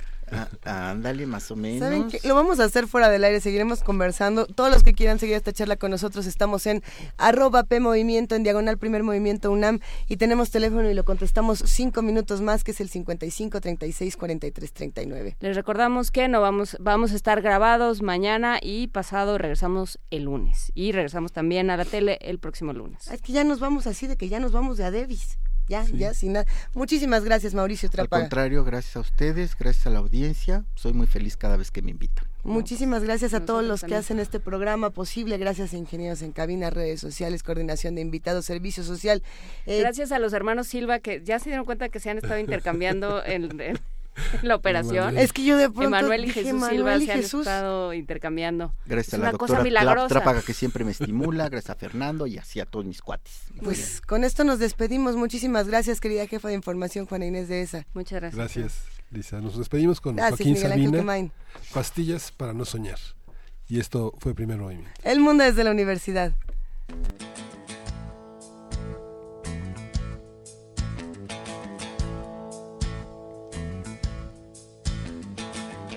Si lo que quieres es vivir cien años, no pruebes los licores del placer.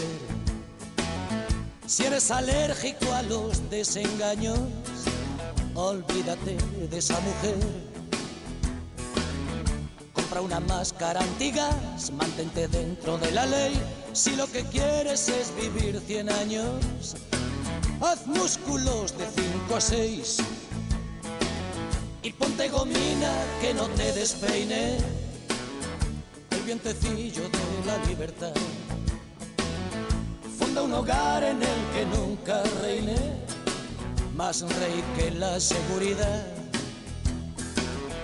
Evita el humo de los clubs, reduce la velocidad. Si lo que quieres es vivir 100 años, vacúnate contra el azar Deja pasar la tentación, dile a esa chica que no llame más. Y si protesta el corazón, en la farmacia puedes preguntar. Tienen pastillas para no soñar.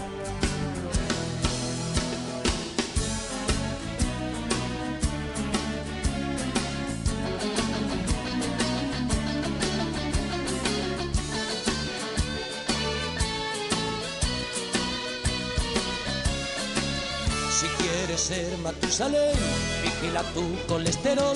Si tu película es vivir 100 años, no lo hagas nunca sin condón. Es peligroso que tu piel desnuda roce otra piel sin esterilizar. Que no se infiltre el virus de la duda en tu cama matrimonial. Y si en tus noches falta sal, para eso está el televisor. Si lo que quieres es cumplir 100 años, no vivas como vivo yo. Deja pasar la tentación, dile a esa chica que no llame más. Si protesta el corazón, en la farmacia puedes preguntar. Vende pastillas para no soñar Deja pasar la tentación, dile a esa chica que no llame más. Si protesta el corazón, en la farmacia puedes preguntar. Tienen pastillas para no soñar.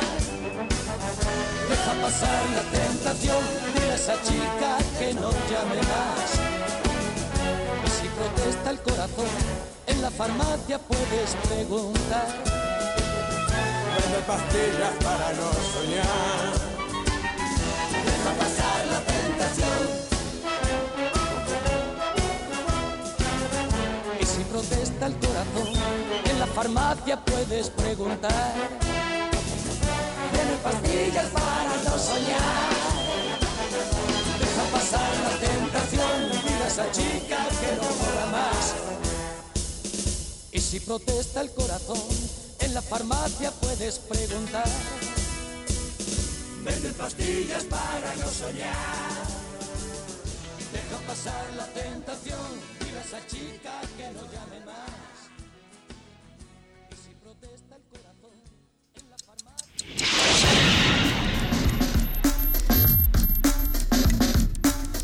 Radio UNAM presentó Primer movimiento. El mundo desde la universidad.